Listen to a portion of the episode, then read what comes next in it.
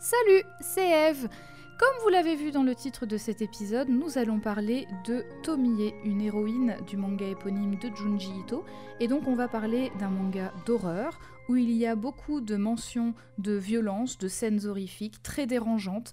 On fait de notre mieux pour pas donner tous les détails, mais on n'a pas trop le choix par moment. Donc euh, si vous vous sentez pas à l'aise à l'idée de- d'entendre parler de mort, de violence euh, et de vraiment beaucoup de choses qui s'y prêtent, eh bien on vous en veut pas et puis on vous conseille plutôt de nous retrouver plus tard et on vous dit à deux semaines bientôt.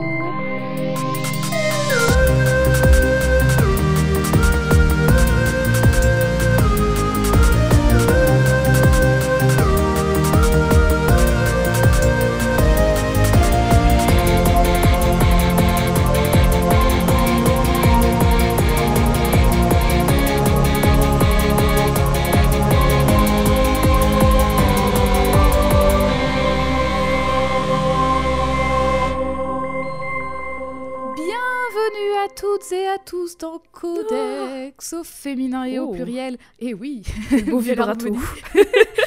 Et cette semaine, je suis avec Jade. Salut Jade, comment ça va? Bonjour, ça va et toi? Ça va, ça va, ça va comme quelqu'un qui est probablement Ah. une des personnes les plus âgées de son cours de roller. Et de la, de la- du monde. tu es Jeanne je, suis, je suis la doyenne de ce monde. Qu'est-ce que vous voulez que je vous dise? Non, mais- Et du coup, je tiens à dire quand même que je suis ravie vraiment de faire partie de ce groupe de meufs et de d'apprendre euh, d'apprendre une discipline telle que le roller à leur côté et en même temps très frustrée d'être nulle à chier. faut bien commencer quelque part. ah non, mais là, la, la Personne ne fois, commence bon à tout. Que la dernière commences. fois, c'était terrible quoi. Je, je m'effondrais tout le temps. Mes muscles avaient dit non, pas ce soir. Mais au moins pas, tu sais en faire parce que moi je sais même pas faire ni du roller, ni du patin à roulette, ni du ski, ni rien, alors que j'ai un très bon équilibre. Donc je ne comprends pas comment je fonctionne. J'ai cru que j'avais un très bon équilibre, mais il se trouve que quand t'es sur des roues, ça change tout. ça, ça change tout en fait, ça bouge. tu peux, du avoir coup, un, euh, tu peux avoir un très bon équilibre sur tes pieds, mais avec Bah une ouais. épaisseur, enfin une hauteur supplémentaire, et ça qui roule. bouge. Ouais, Genre t'as deux skateboards sous tes pieds, t'as plus d'équilibre. mais c'est vrai, t'as quatre roues sous chacun de tes pieds. Deux skateboards sous tes pieds. T'as un skateboard sous chaque pied. C'est comme ça. Putain, Je fais pas les règles. Quel enfer. Question, Jade. Réponse. Est-ce que tu aimes les histoires quand, quand elles ont des clones ou des copies d'un ou d'une seule personnage Alors, euh, On est, eh, on est au mois d'octobre. putain, tu me mets sur la voie de ma première idée, mais je suis sûre que c'est ma deuxième idée. Alors, euh, oui. Euh, on a- comme c'est Halloween l'année dernière, il y a deux ans, on a parlé de Sadako, qui est un peu une histoire avec des clones, vu qu'elle revient tout le temps. Enfin, c'est la malédiction de. Sadako qui revient tout le temps. Euh, J'aime beaucoup aussi la série Orphan Black, dont- qu'on a déjà Oh, mentionné dans l'émission. Euh, Est-ce qu'il y a d'autres histoires que j'aime bien avec des clones ou des copies? Je ne sais pas. Mais oui, en vrai, j'aime bien l'idée. J'aime bien, euh, j'aime bien un peu le, tout ce que ça peut aborder avec euh, une personne qui n'est pas vraiment la personne que tu penses et tout ça, machin. Des trucs que- que- qui me plaisent. Oh, Il y a Et un toi rapport à l'identité qui te plaît, Bah, n'est-ce bah, pas bien sûr, toujours. On en revient Ah bah, toujours à ça. Moi, écoute, je vais peut-être pas citer The Ring parce que, comme je l'ai déjà évoqué il y a deux ans, je suis une maxi flippette et donc vraiment, je, je serais incapable, je pense, de regarder le film euh, sans me chier dessus, clairement. Peut-être lire le livre, mais le livre est d'autant Bah, plus horrible est- vu ce que tu Ouais. nous as dit. Bah, le livre, il fait peut-être moins peur, mais il est, enfin, c'est affreux, quoi. Ce qui, Oui, ce c'est affreux. ouais. Mais par contre, tu cites Orphan Black et effectivement, Orphan Black, j'aime beaucoup une série exceptionnelle. Et franchement, oui, enfin comme tu le dis, c'est vraiment un boulevard pour vraiment ouvrir des, histoires et plein de péripéties autour de, de ben, quelle est ton identité, qui es-tu, est-ce que finalement tu, tu euh, perds une partie de toi ou quoi? Donc finalement, ça, part. Je vais englober avec cette histoire les, les questions de robots. Les robots ont-ils une âme et tout Enfin voilà, c'est vraiment. Ouah, le- ouais, ouais. tu vois, on est dans le mois, eh, c'est le mois de l'horreur, donc on peut aussi parler des monstres et de l'allégorie du, du monstre, de qui est, qu'est-ce qui est un monstre, qu'est-ce qui est humain, on ne sait pas. Oh là Qu'est-ce qui fait l'humanité C'est tout, on revient toujours aux mêmes questions de toute façon. Oh là là, bah tu sais quoi? Donc je pense que c'est un oui unanime. C'est fou parce que tu parles, du, tu parles justement du monstre et qu'est-ce qu'un monstre? Et en fait, euh, il y, a- il y a pas si longtemps, je suis justement allée chercher l'étymologie du mot. Et Ah. alors, je l'ai pas, je l'ai pas écrit dans mon fil, mais si Avec jamais, avec Codex si vite. Voilà. quoi. si, non, mais je vais peut-être pas le dire tout de suite. Mais par Oh. contre, je vais essayer d'y penser pour la Je te suite. le rappellerai. Attends, Je je, le note immédiatement. Voilà. Je mets plein de points d'exclamation. Voilà, Monstre avec avec trois points d'exclamation entre chaque Il y en lettre. a plus que trois. Et alors pourquoi on parle de ça? Bah oui, pourquoi peux- cette question? Bah, Est-ce que tu peux nous rappeler, s'il te plaît, Jade, l'unique indice lié à cet épisode? l'unique. Unique ou, ou pas vraiment en fait. Oh. L'unique, hein, l'indice était une, un emoji d'une. On revient au classique. D'une dame, d'une femme, euh, avec les cheveux noirs, Tout à fait. en plusieurs fois, plusieurs fois la même. Oui. Et spécificité de cette dame, c'est qu'elle a un grain de beauté sous l'œil, Ah qui n'est pas sur l'emoji originel, parce que j'ai été regardée. Je tiens à dire que quand je l'ai envoyé à Jade, je lui ai dit observe mes skills sur Photoshop. C'était le seul indice que je lui ai donné en plus. J'ai eu un indice en plus, putain. Effectivement. Alors, Alors, on a eu quelques propositions. ah bah je t'en Je te, je te les fais comme ça, tu me dis oui ou non direct. Allez, hop, on va pas perdre, let's go. le personnage Duplicate dans Invincible? Non. Non, il n'y a pas vraiment de rapport avec Halloween, mais après, ça aurait pu passer. Je sais Et pas. en plus, je viens Est-ce de regarder la série, de- donc euh, ça aurait, vrai ça aurait pu être Ah, possible. ouais. Ça aurait pu. Ça ouais. aurait pu. Est-ce le personnage de Mercredi Adams, de la famille Adams? Non plus. Hmm. Est-ce le personnage du film Triangle que je n'ai pas vu Je ne connais pas, pas de quoi ça du parle. tout ce film, donc Bah alors voilà, c'est la réponse. Et celle à qui j'avais pensé, enfin en tout cas l'œuvre à laquelle j'avais pensé en voyant, le, en voyant ton indice pour la première fois, est-ce une des personnages de Orphan Black justement? Parce que en fait, alors attends, quelqu'un l'a proposé et moi je me suis dit Orphan Black, mais en même temps je me suis dit Halloween, hmm, pas vraiment Ah et ouais. tout. Et Eve, faire dit- tous les persos d'Orphan Black, franchement, en un seul épisode. Bah après je me suis dit Annule on a temps. fait le Corton Pest de mais c'est toi qui l'as fait, c'est pas moi. Oui, c'est vrai, c'est vrai. À un moment où j'étais au chômage, donc c'est possible. J'avais le temps. Mais J'ai mm, écrit l'épisode sur les, sur les, les sœurs et cousines Faye euh, pendant le confinement. C'est vrai. Donc euh, du coup, Ouais, c'était oui, pareil. voilà. Donc non, ce n'est pas, pas pas Orphan Black. J'adorerais, mais effectivement, Ouais, euh, j'avoue, le faudrait se focus sur euh, quelques-unes. C'est quoi. ça. Mais du coup, après avoir eu cette idée d'Orphan Black, je me suis dit, Hmm, c'est pas trop Halloween, du coup, je, hmm, je pense pas, je, je sais pas, je- ça me. J'étais pas à 100% Ça sûre, et j'ai re-regardé, je me suis dit, mais ce grain de beauté, ce grain de beauté, il me, il me- il me chiffonne, il me, hmm, il, me- il me rappelle quelqu'un, les cheveux noirs, le grain de beauté, et je sais pas pourquoi, j'ai repensé au fait qu'on avait parlé d'un auteur spécifique, d'horreur spécifiquement. Et je me suis dit, Hmm, j'a- J'avais une image en tête d'une perso aux cheveux noirs avec un grain de beauté et j'étais en mode mais c'est qui C'est qui? J'arrive plus à me souvenir de c'est qui. Et j'ai repensé à cet auteur et je me suis dit Oh si c'est elle, je suis un génie. j'ai googlé. j'ai googlé le nom du, de l'œuvre et je t'ai envoyé. J'ai trouvé, je suis un génie. Donc sachez que maintenant, moi, je suis la doyenne du monde et Jade est le génie de ce monde. je suis génie. Et attends, attends, peut-être pas, mais on Elle va confirmer. Est-ce vas-tu nous parler aujourd'hui de Tomie, de l'œuvre éponyme de Junji Ito? Oui, bravo Je vais me chier dessus. Je n'ai jamais lu un truc de Junji Ito. Je connais Spiral. Je connais Spiral, le truc avec... Mais je j'ai jamais osé lire parce que j'ai trop peur. Et je connais aussi... Mais j'ai j'ai oublié le nom de, de cette histoire. Où c'est l'histoire où dans une... sur une montagne, il y a des trous en forme d'être humain. Oui, c'est attends. Ça me terrifie. C'est l'histoire de la faille d'Amigara. Je l'ai relu il y a pas si... je l'ai je l'ai lu il y a pas si... enfin je l'ai relu il y a pas si longtemps parce que je l'ai lu il y a plusieurs années et il faut savoir que ce... cette histoire dont tu parles, c'est la première histoire écrite par Junji Ito que j'ai lue. Donc clairement, Ah, je me suis ok. chiée dessus et euh, Ça me- rien et que le il- pitch il me m'a fait trop peur, Il m'a fallu plusieurs années avant de, de décider de me plonger plus en détail dans son œuvre. Mais effectivement, aujourd'hui, nous allons parler d'une héroïne qui a fait frissonner plus d'une personne, mais qui pourrait aussi faire claquer des dents euh, aux sociétés euh, patriarcales, finalement. Une Oh héroïne dont l'humanité pourrait être remise en question, mais d'une héroïne qui traverse les âges et la mort. Elle est odieuse, elle est belle, elle est charmeuse, elle est manipulatrice, elle est comme la queue d'un lézard. J'expliquerai pourquoi après. Vrai. Euh, Aujourd'hui, on parle de Tomie. Je ne connais absolument rien à part son nom et son visage, donc j'ai trop hâte de découvrir. Et sache que je. Oh, elle est si belle la couverture. Et sache que je sais que je vais me chier dessus. Du coup. Elle va faire des cauchemars. Alors j'espère que tu as préparé des blagues. Ah non, non, mais j'ai ma de Les pour, BPM pour, voilà, pour mesurer mon rythme cardiaque. Oh Là, oui. ça va, je suis normale. Je veux Et un point aussi- BPM. Je Bah veux oui, un point je te ferai un point dans l'épisode. Enfin, Là, ça va, on est à 70. C'est normal, non 70, c'est ok. Oui, Oui. Et j'ai aussi. une peluche Peppa pour si vraiment j'ai trop peur de Peppa. me cacher derrière. Peppa lui faire un câlin. une robe emplie d'arc-en-ciel. Oui, c'est Peppa voilà, est c'est mon une cadeau alliée. de Noël de l'année dernière. bah oui, bien sûr. Une grande Bien sûr. Donc voilà, elle est là, à mes côtés, Très pour bien, me Peppa, tenir compagnie. Mais alors, le manga Tomie, c'est quoi? Oui, c'est quoi? Eh Oui, c'est un manga qui a été écrit et dessiné par Junji Ito, comme tu l'as dit, à partir de 1987, au départ sous la forme d'un seul chapitre, et qui a continué dès 1988, et ce jusque 2000. Au départ. Junji Ito... Ah, elle lève déjà le doigt. Ok. 1987, à noter que c'était avant Ring, du coup, parce qu'il me semble Ah, que c'était 91 le livre Ring. Très bien. Merci pour... euh, J'adore. Peut-être qu'on va faire des liens entre les deux, je sais pas. hein. Merci pour cet insight.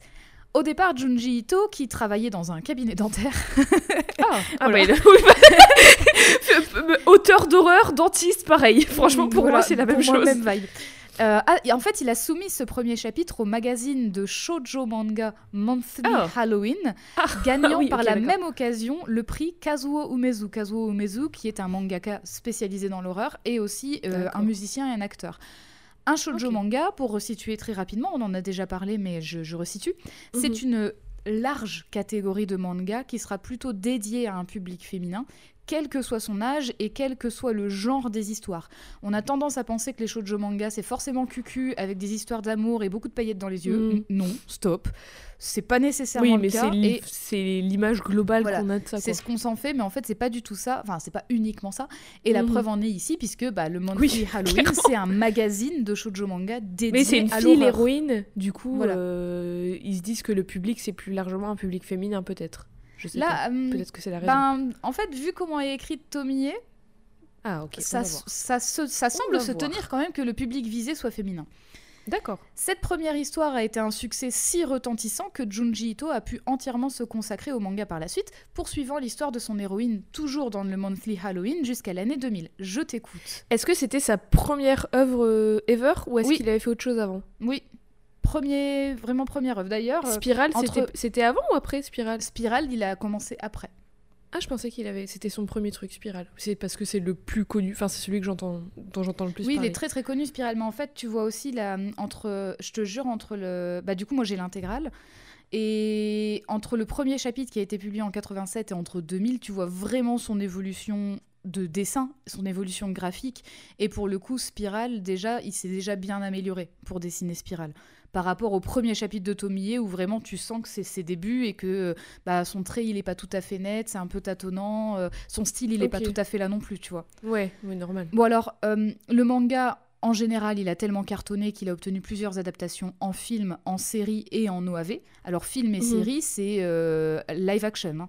Et OAV, c'est... Série live euh, action Ouais, euh, une série live action Ah, et plusieurs films. Mais en fait, un film, c'est euh, une grosse histoire, si tu veux. C'est un gros chapitre euh, de, de Ah oui, d'accord. Ok. Euh, et l'OAV, c'est quelques épisodes, je crois. Il n'y a, pas eu des masses d'épisodes. Genre dans une série d'anthologie ou un truc du genre Bah en fait, euh, pas tout à fait. C'est vraiment juste... C'est comme des hors-séries, si tu veux. C'est même pas vraiment une Ah ok, série. je euh, pensais qu'il y avait genre une série euh, Junji Ito spéciale et c'était Alors, plein il en de- existe une. d'histoires de lui. Ah, Il en existe une qui est, qui est très récente, qui est, euh, qui est d'ailleurs euh, publiée par Netflix, c'est Ma- Maniac by Junji Ito. Et euh, en fait, c'est une anthologie de plein d'histoires courtes qu'il a écrites dans, surtout dans des recueils, hein, parce qu'il n'a pas fait que des histoires longues comme Spiral ou Tomie, il a aussi fait beaucoup, beaucoup, beaucoup de nouvelles. Et en fait, c'est une adaptation de ces nouvelles-là. Et dans Maniac, il y a un épisode consacré à un chapitre de Tomie, mais je vais y revenir. D'accord. En France, le manga a été initialement publié par les éditions Tonkam en trois volumes sortis en 2004, puis sous forme d'intégrale à partir de 2012. Depuis 2021, c'est l'éditeur Mangetsu qui publie le manga en France, là aussi sous forme d'intégrale et avec une nouvelle traduction. Donc euh, ils ont réadapté un petit peu euh, les expressions, tout ça. C'est sur cet ouvrage que je me base pour l'épisode d'aujourd'hui. Et comme l'histoire contient 20 chapitres en tout, je vais uniquement me concentrer sur quelques-uns d'entre eux qui me semblent pertinents dans la présentation et dans l'analyse de notre personnage du jour. Pourquoi je me concentre que sur quelques-uns d'entre eux? C'est parce que le recueil fait 750 pages. My God. Donc je vais pas tout raconter, non. J'ai une question. Euh, Doit-on faire un, un petit avertissement, euh, chose gore, chose pas J'y arrive, chose- justement, Ok, effectivement. Oh là là, je me lis dans mes pensées. Bah j'imagine. Connaissant vite Effectivement. fait. Pour dernier rappel avant qu'on s'y mette, on va parler aujourd'hui d'une héroïne de manga d'horreur, écrite par Ouais. Junji Ito, qui est considéré Oui. comme le maître de l'horreur dans le manga. Euh, Aïe, au programme, aïe, aïe, aïe. il y aura du body horror, beaucoup de body horror, des situations qui mettent mal à l'aise ou sont carrément dérangeantes, beaucoup de violence et tutti quanti. Donc plein, plein, plein de trigger warning pour la suite. Euh, j- À vos enfin, risques et J'essaye de ne pas, j'essaie de pas donner trop de détails, mais en même temps, Oui, c'est difficile quand il y a des scènes très violentes de juste passer outre parce que enfin ça fait partie de l'histoire de, de- du manga quoi donc c'est un peu Mhm. ah, si vraiment vraiment vous sentez que c'est trop compliqué pour vous d'écouter cet épisode bah on vous en veut pas hein, bien sûr Bah, c'est bien sûr. c'est toujours compliqué les épisodes d'Halloween on sait bien donc prenez soin de vous et on vous dit à deux semaines À deux semaines. le premier chapitre de Tomie ayant été écrit par Ito dans le but de participer au prix Kazuo Umezu, bah en fait il peut, il pourrait tout à fait faire office de d'un chapitre type nouvelle d'anthologie Ouais. et s'arrêter là pour l'histoire de la protagoniste. Alors je dis protagoniste, dans protagoniste il y a pro, on va vite se rendre compte que elle est pas pro pour tout le monde. Oui, bah oui. En effet, on le verra, mais ça arrive beaucoup dans les histoires de l'auteur. Euh, les histoires se terminent toujours de façon un peu ouverte, ce qui d'une certaine manière ne résout jamais vraiment l'horreur qu'on a vu se dérouler devant nos yeux. Mais il est important de parler de ce, pe- de ce premier chapitre pour comprendre finalement l'origine story. Ou pas, je sais pas. Oh, de Tomie. mystère. Tellement de mystère. C'est tellement de mystère, je suis tellement mystérieuse. Et c'est pas simple, car la première phrase de ce chapitre, littéralement, c'est une voix off qui annonce directement la couleur. Je cite Mon amie Tomie est morte. On a retrouvé son cadavre éparpillé en mille morceaux. c'est pas un petit morceau. Le morceau, c'est Non, pas drôle, mille, pas mille, pas mille, mais c'est petit morceau. J'ai merdé. Mais du coup, ça, bah voilà, tu, toi t'achètes un manga, tu vois une belle meuf dessus, il a un écrit petit shoujo sympa. Bon, après, la couve, elle inspire pas confiance. hein. Enfin, je Oui, veux dire, elle, elle est- elle est quand ouais. même très sombre. Au dos, c'est un peu, euh, un peu fantomatique, un petit Ah peu oui. effrayant. Ah oui. Euh, Tomie, c'est écrit en rouge brillant avec un genre de, de rond euh, pour le haut qui fait comme une, une projection de sang, je pense. Ouais, ouais. Et effectivement, bah. Tu t'attends à lire l'histoire de Tomie et ça commence par mon ami Tomie est Tomie morte. Là, dead. tu te dis ah yes. Hmm, Bah, elle est pas là. un fantôme. Hmm. En effet, la première scène de l'histoire s'ouvre sur une cérémonie funéraire à laquelle se rendent les professeurs et les camarades de classe de la dénommée Tomie Kawakami. A priori, personne ne sait ce qui s'est passé, si ce n'est qu'elle a été assassinée et que le meurtrier n'a pas été attrapé. La police, elle enquête encore à ce sujet et elle interroge même la narratrice, Reiko, et d'autres camarades de classe pour savoir un petit peu bah, quand c'est quand, la dernière fois qu'ils l'ont vu, euh, etc., etc. Quand la classe reprend et que le professeur Monsieur Takagi a quelques mots pour saluer Feu Tomie, la porte s'ouvre et laisse apparaître une jeune fille que tout le monde est horrifié de voir. Et peux-tu, Jade, s'il te plaît, nous décrire cette dernière? Eh bien, cette dernière qui s'excuse pour son retard en arrivant, elle a de longs cheveux noirs avec une petite frange. Elle a des yeux, on dirait qu'elle a des, du maquillage noir autour de ses yeux, mais ils sont très en. Comment dire Ça fait un peu des yeux de chat. Enfin, genre, elle a un Ouais. peu. euh, je sais pas, ils sont très distinctifs, je trouve. Il y a un truc dans son regard. Et elle a surtout un grain de beauté en dessous de son œil gauche. Tiens donc Tiens donc. Qui est-ce qui sait alors? On s'est fou Hmm, Serait-ce hmm, Tomie Hmm, Qui est qu'en un seul morceau, du coup Et pas en plusieurs morceaux Et pas en plusieurs Qu'est-ce qui s'est passé Qui- Eh ben, Pourquoi mystère, mais effectivement, comme si de rien n'était, Tomie est revenue à l'école, Oh comme si elle ne venait pas d'être honorée par tout le monde, quoi. Enfin, comme Rien si elle que ne- ça, ça enfin, il n'y avait pas ces funérailles qui venaient de se dérouler. C'est rien que ça, c'est une trop bonne idée pour ça, commencer une ouais. histoire. Bah d'ailleurs, c'est euh, Junji Ito, il a dit en interview, il le dit plusieurs fois d'ailleurs, que toute son inspiration, parce que c'est incroyable, toutes les idées qu'il a, tu te dis mais d'où est-ce qu'il sort ça? Et en fait, il dit, c'est toutes les scènes du quotidien. c'est tous des clients de- du cabinet Non, de en- dentiste. ça pourrait, mais il dit en fait c'est juste des scènes du quotidien et en fait ces idées elles pop à partir d'un Bah truc oui. tout bête et là son, Bah oui. son idée c'était juste une fille est morte et le lendemain elle revient à l'école comme si de rien n'était. Bah oui, c'est vraiment ça, c'est tout bête. C'est tout bête, voilà. mais en même temps, faut Rien l'avoir l'idée. c'est horrifiant, tu vois. Ouais. Alors, quand elle est convoquée un peu plus tard par son professeur, toujours Monsieur Takagi, Tomie se jette dans ses bras et lui demande s'il veut vivre avec elle après son diplôme. Oula. Plus tard, ce dernier est retrouvé dans un état complètement second, tant et si bien qu'il faut appeler les secours. Genre, personne n'arrive à lui faire entendre raison, il parle plus, il est vraiment euh, complètement euh, paralysé, quoi. Ok. Donc on pense qu'il a perdu la raison. On ne sait pas ce qui s'est passé avec Tomie, mais en tout cas, elle, elle retourne en classe, tranquille, et elle reste toujours aux côtés d'un garçon très populaire du lycée qui s'appelle Yamamoto et qui se trouve être son petit ami, Mhm. qui en fait est effrayé par elle. Et donc il Tu m'étonnes, elle est morte. Oui, bah oui, morte. logique. Il est genre, C'est un ah, fantôme, c'est-. Tomie ne comprend pas, et donc elle se confie plus tard à Reiko, même qu'elle est perturbée que tout le monde l'évite dans sa classe en fait. Elle dit mais euh, c'est pourquoi ils sont tous comme ça avec moi? Enfin, On dirait qu'ils ont vu une revenante. Ben, Ah bah, pas, euh, c'est bien dire. Sur la route du retour du lycée, Tomie s'arrête en haut d'un pont et fixe sans rien dire en contrebas. Et Reiko, quand elle voit ça, bah, très étonnamment, elle panique et elle s'enfuit en courant. Tu vois, elle, genre, elle, elle voit cette scène et elle panique. Et elle s'enfuit. Elle voit et juste... Attends, elle voit juste Tommy fixer un truc. elle voit juste elle- fixer en contrebas d'un pont. Et là, en fait, elle, elle dit Oh, Mais cet endroit. Et en fait, elle crie et elle s'enfuit. Donc, tu sais pas trop ce qui s'est passé, mais tu sens que Reiko, il y, a- il y a un petit truc. Il y a Anguille sous roche, quoi. Mhm. Elle retrouve Yamamoto par hasard au lycée et euh, ensemble, donc ils en parlent et elles sont persuadées que Tomie est revenu pour leur faire perdre la tête, comme ça a été le cas pour Monsieur Takagi. Et donc Yamamoto propose qu'elle se livre à la police. Mais du coup, Euh, pourquoi le prof, il est mort ou il est euh, genre à l'hôpital? Il est, il est à l'hosto. Et il veut... c'est eux qui l'ont tué. Eh bien, quelques jours plus tôt, toute la classe s'est rendue sur une petite colline non loin du lycée afin de faire des observations de sciences naturelles. Jusque-là, tout va bien. Jusque-là, tout va bien. Perso, au lycée, j'aurais bien aimé faire ça. Voilà, Nous, on allait faire ça, mais c'était pas sur une petite. Moi, je me souviens, c'est au collège, on avait fait ça.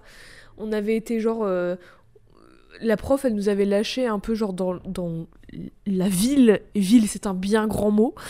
Pour aller genre euh, observer des... la faune et la flore et noter des trucs sur un papier et revenir en mode bah j'ai vu cette fleur là et j'ai vu cet animal là et voilà voilà C'est adorable.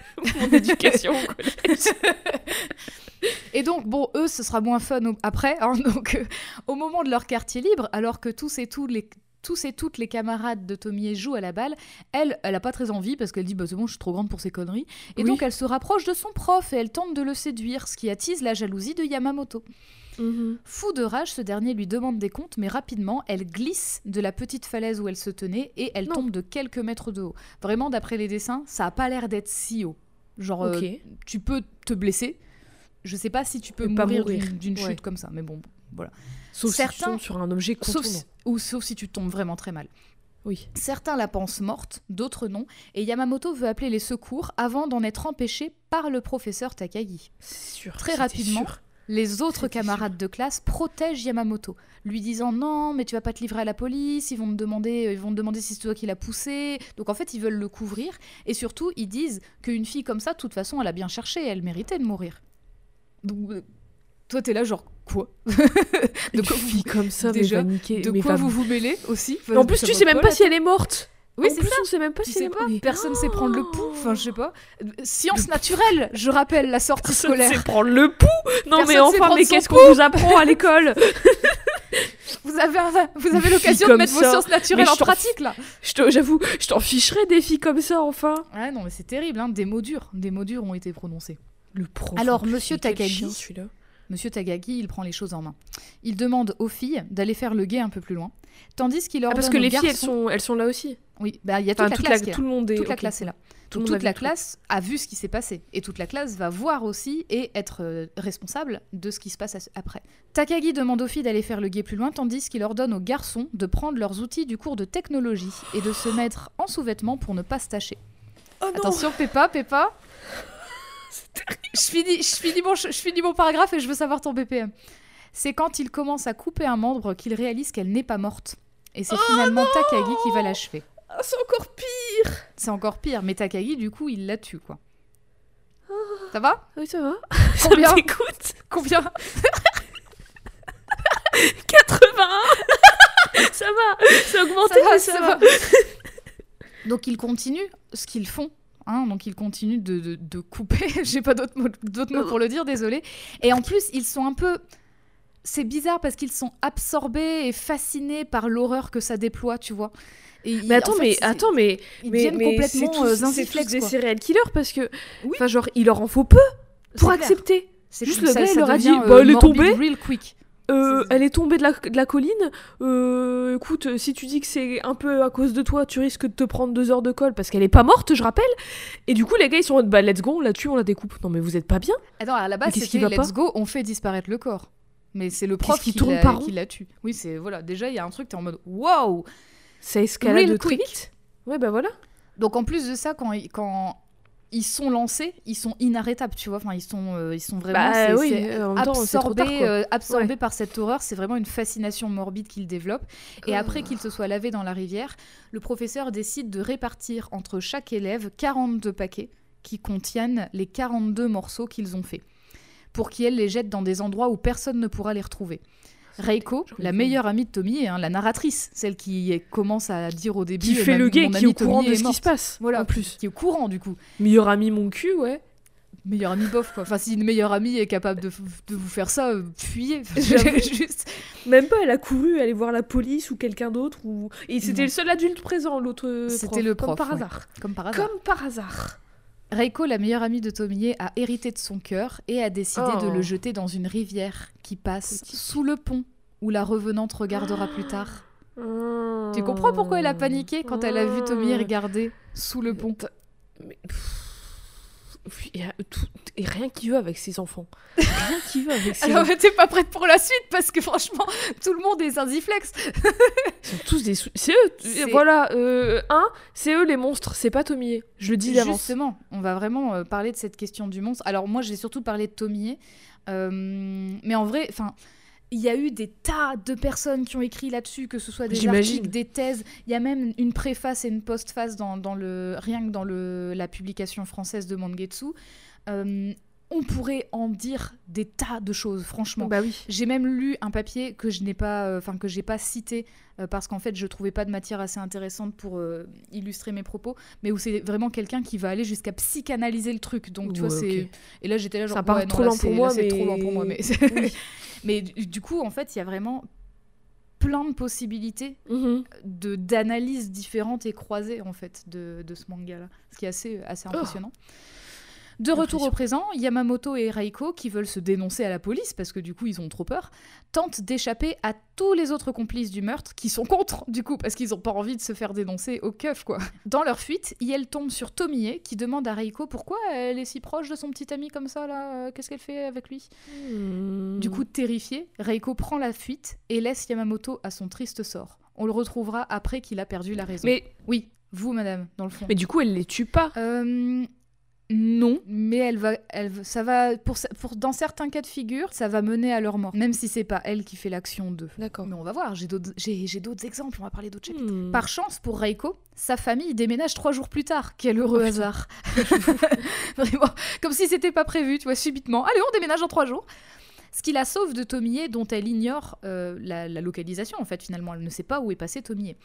Elle ose même croire à un mauvais rêve ou à un défaut de son imagination, mais c'est sans compter sa trouvaille sur la plage où elle se promène. Elle trouve là-bas les restes d'un paquet qui ressemble étrangement à celui dont elle a eu à disposer, et quand elle en cherche le contenu, parce que il est, c'est juste l'emballage, elle découvre avec horreur une nouvelle Tomie qui est en train de pousser comme un arbre dans une gorge d'eau. Alors, est-ce que tu veux voir l'image ou pas? Bah oui. C'est stylé quand même. C'est incroyable hein, quand même. Le... Enfin, graphiquement, c'est c'est euh, c'est C'est- vraiment étonnant. C'est c'est un peu marrant ces petites mains. Parce qu'il y a un truc, je suis sûre que tu vas rigoler. Parce que en c'est fait- horrifiant. Attends, j'essaie c'est d'écrire. mais c'est- mais oui, parce c'est- que c'est c'est vraiment horrifiant parce que genre, on dirait un peu, comment on appelle ça, une pleureuse? Comment on Oui. appelle ça? Tu sais, les, les, Les avec qui, Ouais, voilà. Qui vraiment avec le sang qui coule comme des larmes et tout. Donc, ouais, c'est une espèce de fantomatique, euh, comme un serpent avec une tête d'être humain. La tête de Tomie, du coup. Moi, je trouve que ça fait juste cheveux, un- un épouvantail rigolo, tu vois. Ouais, un peu un épouvantail. Elle a des cheveux, on dirait qu'ils sont mouillés. Enfin, ils sont un peu. euh, bleh, comme Sadako, en fait, quand elle sort du puits, un peu, sauf qu'ils volent un peu. Et elle a vraiment, de ce corps de serpent d'épouvantail, elle a deux petites mains qui sortent, mais qui sont toutes fines, ouais. comme, comme si, ouais, comme si c'était des brindilles. C'est un peu drôle. Mais en fait, c'est ça, mais c'est ça qui est. C'est un est- cerf-volant. C'est ça qui est assez. Un cerf-volant. J'essaie, pardon, j'essaie pas. Mais en fait, c'est ça, je trouve ça, je trouve ça vraiment impressionnant, c'est qu'en fait, tu te dis, les dessins sont horrifiants, mais en même Oui. temps, ils sont tellement grotesques. Mais de toute façon, Que l'horreur et la voilà, comédie, c'est très. Enfin, la limite, elle est très fine. hein. Et là, en, en fait, vrai. vraiment, c'est vrai que. bah, attends, t'as, des, t'as quelques chapitres après, t'as, t'as vraiment un truc. Ça, moi, ça m'a tué. Alors, ça m'a pas fait exploser de rire, mais en relisant, du coup, pour, les, pour la préparation de l'épisode, en relisant le chapitre, je me suis rendu compte de vraiment de. La, la grotesquerie du dessin et je me suis dit putain mais c'est con quand même enfin, je, veux dire, tu verras, je, te, je te dirais Surtout que derrière elle, là, sur ce dessin que tu m'as envoyé, il y a quelqu'un qui passe sa tête en mode. bah, c'est Reiko Qu'est-ce que c'est Reiko qui découvre justement c'est Reiko qui Il y a juste découvre sa petite tête qui sort. Alors là, l'image que je t'ai envoyée est très Bon, terrible, hein, qualité. mais bon. Euh, Elle est de très mauvaise qualité, mais sur le, bah, sur, sur euh, mon, mon manga, on voit un petit peu plus en détail. Et effectivement, elle est juste, euh, elle est, elle est terrifiée quoi. Enfin, sur Reiko Oui. quand elle voit ça, mais Tu là on voit pas très bien. Alors cette fin ouverte, parce que là c'est la fin euh, de ce premier chapitre, de ce chapitre qui a valu le prix Umezu à Junji Ito, elle va pouvoir mener à plein d'aventures. J'utilise des guillemets, si j'ose dire, euh, que Tomie va vivre parce que Tomie, comme on, vo- comme on le voit, elle a l'air de repousser de chaque morceau d'elle qui a été découpé Ouais. par des camarades de classe. C'est pour ça que je la comparais à la queue dans les arts. Mais du coup, ça veut dire qu'il y en a que dans les arts 42. repousse. Ça veut dire qu'il y en a 42 pour l'instant. Parce que si elle repousse et qu'elle se coupe un autre bout d'elle, ça veut dire qu'elle va repousser de ce nouveau bout. Oh, elle est Comme- infinie. C'est Comme, l'hydre de Lerne. Exactement. Donc Elle est c'est soit un lézard, soit l'hydre de Lerne, soit les deux, soit quelque chose de plus fort encore, mais effectivement c'est incroyable. Et donc elle est, invincible. elle est l'héroïne. On peut même dire anti-héroïne là, hein, complètement, parce qu'on a essayé de définir ce que Oui. c'était, mais là pour le coup, Je pense bah, que elle, le meurtre, en l'occurrence, elle est plutôt méchante quoi. Donc Oui. Euh, je pense que là, on peut s'aventurer sur ce terrain. Elle est l'héroïne de son histoire parce que ses frasques et réincarnations seront le fil rouge du manga. Mais par contre, par rapport à tous les autres personnages, bah, elle est plutôt leur antagoniste à eux. Quoi. Enfin, Oui, elle du est coup, vraiment oui. leur ennemi. Puisque c'est elle, euh, de ce fait, qui, devient menace. la méchante. Ah oui. C'est elle la menace. Et elles, eux, sont ses proies. Alors, Mhm. dans chaque chapitre, Tomie, ou plutôt une itération de celle-ci, va se trouver confrontée à de nouveaux personnages, ce qui va systématiquement courir à leur perte. Que ce soit la perte de la vie, la perte de la raison, ou même la perte de leur être tout entier. Donc il y a vraiment différentes variantes, ça va vraiment dépendre des histoires. Qu'est-ce que tu veux dire par être tout entier? Tu verras avec mon exemple qui arrive. Du genre, ils ont plus d'âme et ils sont une coquille vide? Tu verras. Hmm, Très mystérieux. Comme un virus insatiable, Tomie prolifère et contamine, et elle se venge de sa mort du premier chapitre auprès de tout le monde. C'est vraiment, c'est Voilà. vraiment comme Sadako en fait. Voilà. De cette manière, effectivement, on peut voir en elle l'image d'un Onryo, plus plus, Ouais, dont ça. on a parlé Mhm. déjà avec Sadako, Mhm. un de ces esprits vengeurs issus des croyances traditionnelles japonaises. Traditionnellement, je réexplique quand même pour les personnes Oui. qui n'ont pas écouté notre épisode sur Sadako. Déjà, Euh, allez l'écouter. Déjà, oui. Jade, elle a fait un travail exceptionnel. Qu'est-ce que vous voulez que je vous dise? merci, merci. Donc, un onryo, ça veut littéralement dire en japonais esprit vengeur. Mhm. Ça nuit aux vivants et aux vivantes de façon plus ou moins vénère. Soit. Euh, il peut les hanter, il peut les tuer, il peut posséder leur corps sans vie, et il peut même provoquer des catastrophes naturelles telles que des séismes, des tempêtes, des épisodes de famine ou de peste. Rien que bien. ça. Voilà, si ça peut vraiment, s'il faut genre euh, une, une histoire en mode euh, soyez bon envers votre prochain et ne tuez pas, bah il faut raconter ça en fait. Voilà, Dites ça aux pensez gens. juste à- aux esprits vengeurs. Pensez aux conséquences de vos actes, tout simplement. C'est ça. Si au départ les Onryo n'ont pas été imaginés avec une apparence en particulier, cela change bien vite avec l'influence du théâtre kabuki, et c'est Oui. pour cela qu'on retrouve souvent cette iconographie du fantôme vêtu de blanc, souvent en kimono d'ailleurs traditionnellement, Euh, mais dans, bah, dans The Ring on voit que c'est pas un kimono, c'est une robe, mais dans, sa dans les faits c'est la même chose, Mhm. qui a de très longs cheveux noirs mal peignés et un teint blanc bleuté, un peu comme Sadako effectivement. Mhm. Tomie ne répond pas tout à fait à ses critères, mais il est mentionné à plusieurs reprises son incroyable beauté qui semble provenir d'un autre monde. Elle a la peau très pâle, elle a de longs cheveux noirs brillants. Bon, ils sont parfaitement coiffés, mais quand même. Euh, Oui. Et ses vêtements vont changer selon les situations ou les époques, les... parce qu'elle va transcender le temps aussi finalement, dans, du coup, euh, comme ça, dans coup. lesquelles elle se trouve et selon le rôle qu'elle prend. Oui, vous là-bas. Il me semble que aussi dans le Onryo, il y a l'élément clé, un des éléments clés qui est que c'est une personne qui a été tuée par un homme. C'est une femme qui a été Oui. tuée par un homme, non? Oui. Ou alors qui a été tué par un homme, mais euh, avec l'influence d'une autre femme. Parce qu'il y a aussi des, des histoires de jalousie, en fait. Il y a Oui, aussi des voilà, il y a aussi des histoires où en fait un homme euh, va courir à la perte d'une femme qui va devenir un Onryo. Peut-être pas forcément en la tuant directement, mais en tout cas en lui, en lui faisant du mal, en lui causant du tort. Et en fait, souvent, c'est aussi parce que il aime une autre femme plus jeune et tout, et il veut se débarrasser de, de sa femme d'avant. Enfin voilà, c'est. Mais c'est vrai qu'il y a toujours l'homme qui est un c'est peu au cœur du ouais. truc. Donc c'est pour ça que je trouve que hum, elle est un peu, elle rentre un peu dans cette catégorie, si on peut parler de catégorie Ouais. là, mais pas vraiment non plus parce que bah, après je compare beaucoup à Sadako, mais il y a, enfin les liens ils sont assez, assez facilement faits. Mais Sadako, elle était, bah après attends, je, on, je sais pas encore assez de Tomie, mais j'avance ça et on verra après. Sadako, elle était beaucoup victime dans sa vie avant de devenir un fantôme. Elle était vraiment, elle se, elle se faisait taper, elle était un peu, euh, Mhm. elle était timide, toute douce et tout. Enfin, elle, elle ouvrait pas sa gueule. Là, Tomie, j'ai l'impression qu'elle est un peu plus, bah, tu vois, elle trompe son mec, elle hésite pas à aller draguer quelqu'un Mhm. d'autre et tout. Elle, elle rentre pas typiquement dans cette image de la femme euh, douce qui va se venger après la mort. Ouais. Là, elle était pas, euh, elle était pas spécifiquement, euh, elle se taisait pas, elle, euh, Mhm. enfin, tu vois, elle était pas toute docile avant de mourir. Oui. Et d'ailleurs, par, par ailleurs, c'est peut-être aussi pour ça que des élèves jaloux ou jalouses d'elle disaient, euh, ben, elle le mérite, Oui. tu vois. Bah oui, Parce ça. que effectivement, elle sortait, elle sortait d'un moule. On y reviendra plus tard parce que justement, j'ai alors j'ai lu un papier hyper intéressant à ce sujet et je vais beaucoup citer l'autrice d'ailleurs. Mais euh, vraiment, c'est hyper intéressant. Alors, Tomie, elle répond à un idéal de beauté froide, tout en étant dans la fleur de l'âge. Sa beauté et sa présence séduisent hommes, femmes et enfants aussi. La fleur de l'âge. Me la fleur de l'âge. expression. Non, mais alors, c'est parce que vraiment, euh, peu importe l'âge des personnes qu'elle va côtoyer, ça va fonctionner en fait. Son, son- son influence va fonctionner, que ce Oui. soit dans le sens du charme, genre si elle va charmer, ou alors, séduction. ou alors Ouais. elle va susciter la jalousie. Parce que justement, d'autres, enfin généralement, elle va charmer les hommes et les autres femmes vont être jalouses d'elle. Tu vois, il y a un truc qui fait que effectivement, elle, euh, elle, empoisonne, elle empoisonne un petit peu tout son Mm. entourage et elle en profite aussi. Mais on, on va approfondir ça après. Et en fait, elle est aussi comme éternellement euh, adolescente. Elle ne semble pas vieillir. Oui, du coup, ouais. Voilà. Mhm. Mais est-elle comme toutes les adolescentes? Mais attends, mais du coup, question, pardon, Oui. excuse-moi, je te coupe. Mais est-ce que toutes. Est-ce qu'il y a plusieurs Tommy en même temps? C'est-à-dire qu'elle repousse de toutes ses parties en même temps Ou est-ce qu'il y en a une, elle meurt, et du coup, il y en a une autre qui pousse d'une partie de son corps Alors nous, au début, on n'en suit qu'une à la fois. Mais au Ouais. plus on va avancer dans le manga, au plus justement Junji Ito est créatif. Et en fait, au plus on se rend compte qu'il est possible qu'il y en ait plusieurs en même temps. Parce qu'au final, euh, elle se régénère, quoi qu'il arrive. Donc euh, voilà. Mais du coup, toutes les parties qu'ils ont coupées au début, c'est pas genre, euh, il y en a une qui pousse, et dès qu'elle meurt, il y en a une autre. Non, c'est euh, les 42 c'est auraient pu en même temps. aléatoire. Ouais, ok, d'accord. Voilà.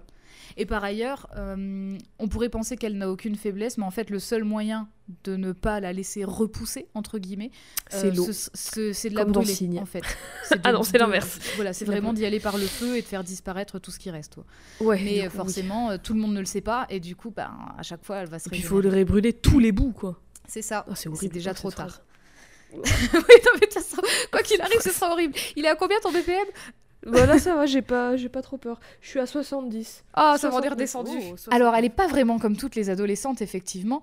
Quand on regarde les autres adolescentes du même âge dans le manga, on se rend compte que Tomie, elle a quelque chose de déjà de beaucoup plus coquet, de beaucoup plus lisse. Tu vois, enfin, Junji Ito, il, il montre aussi cette différence par le dessin où, où tu, enfin, tu le vois dans l'expression des visages, tout ça, que en fait, Mhm. elle a un truc qui, qui fait que elle n'est pas représentée comme les autres ados, en fait.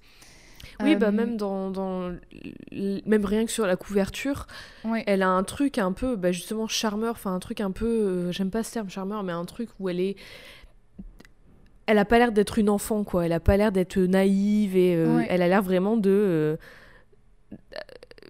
je sais pas, d'a- d'a- d'a- d'avoir confiance en elle, d'avoir un, je sais pas c'est quoi le mot que je cherche, mais elle a un truc dans le regard qui, qui est très perçant, qui est très, euh, très mm, attirant dans le sens où t'arrives pas à détourner le regard Mhm. d'elle, tu vois. Pas attirant dans le sens, euh, enfin, tu vois, attirant, mais elle a un truc, elle te, elle te marque quoi. Oui, c'est un peu, c'est un peu vraiment. Oui, tu, tu veux dire, euh, ch- enfin, est-ce que tu veux dire charmeuse, charmante Oui, un peu dans le sens, dans le le sens, charme, euh, genre- dans le sens un peu magique, quoi. Oui, voilà, c'est ça.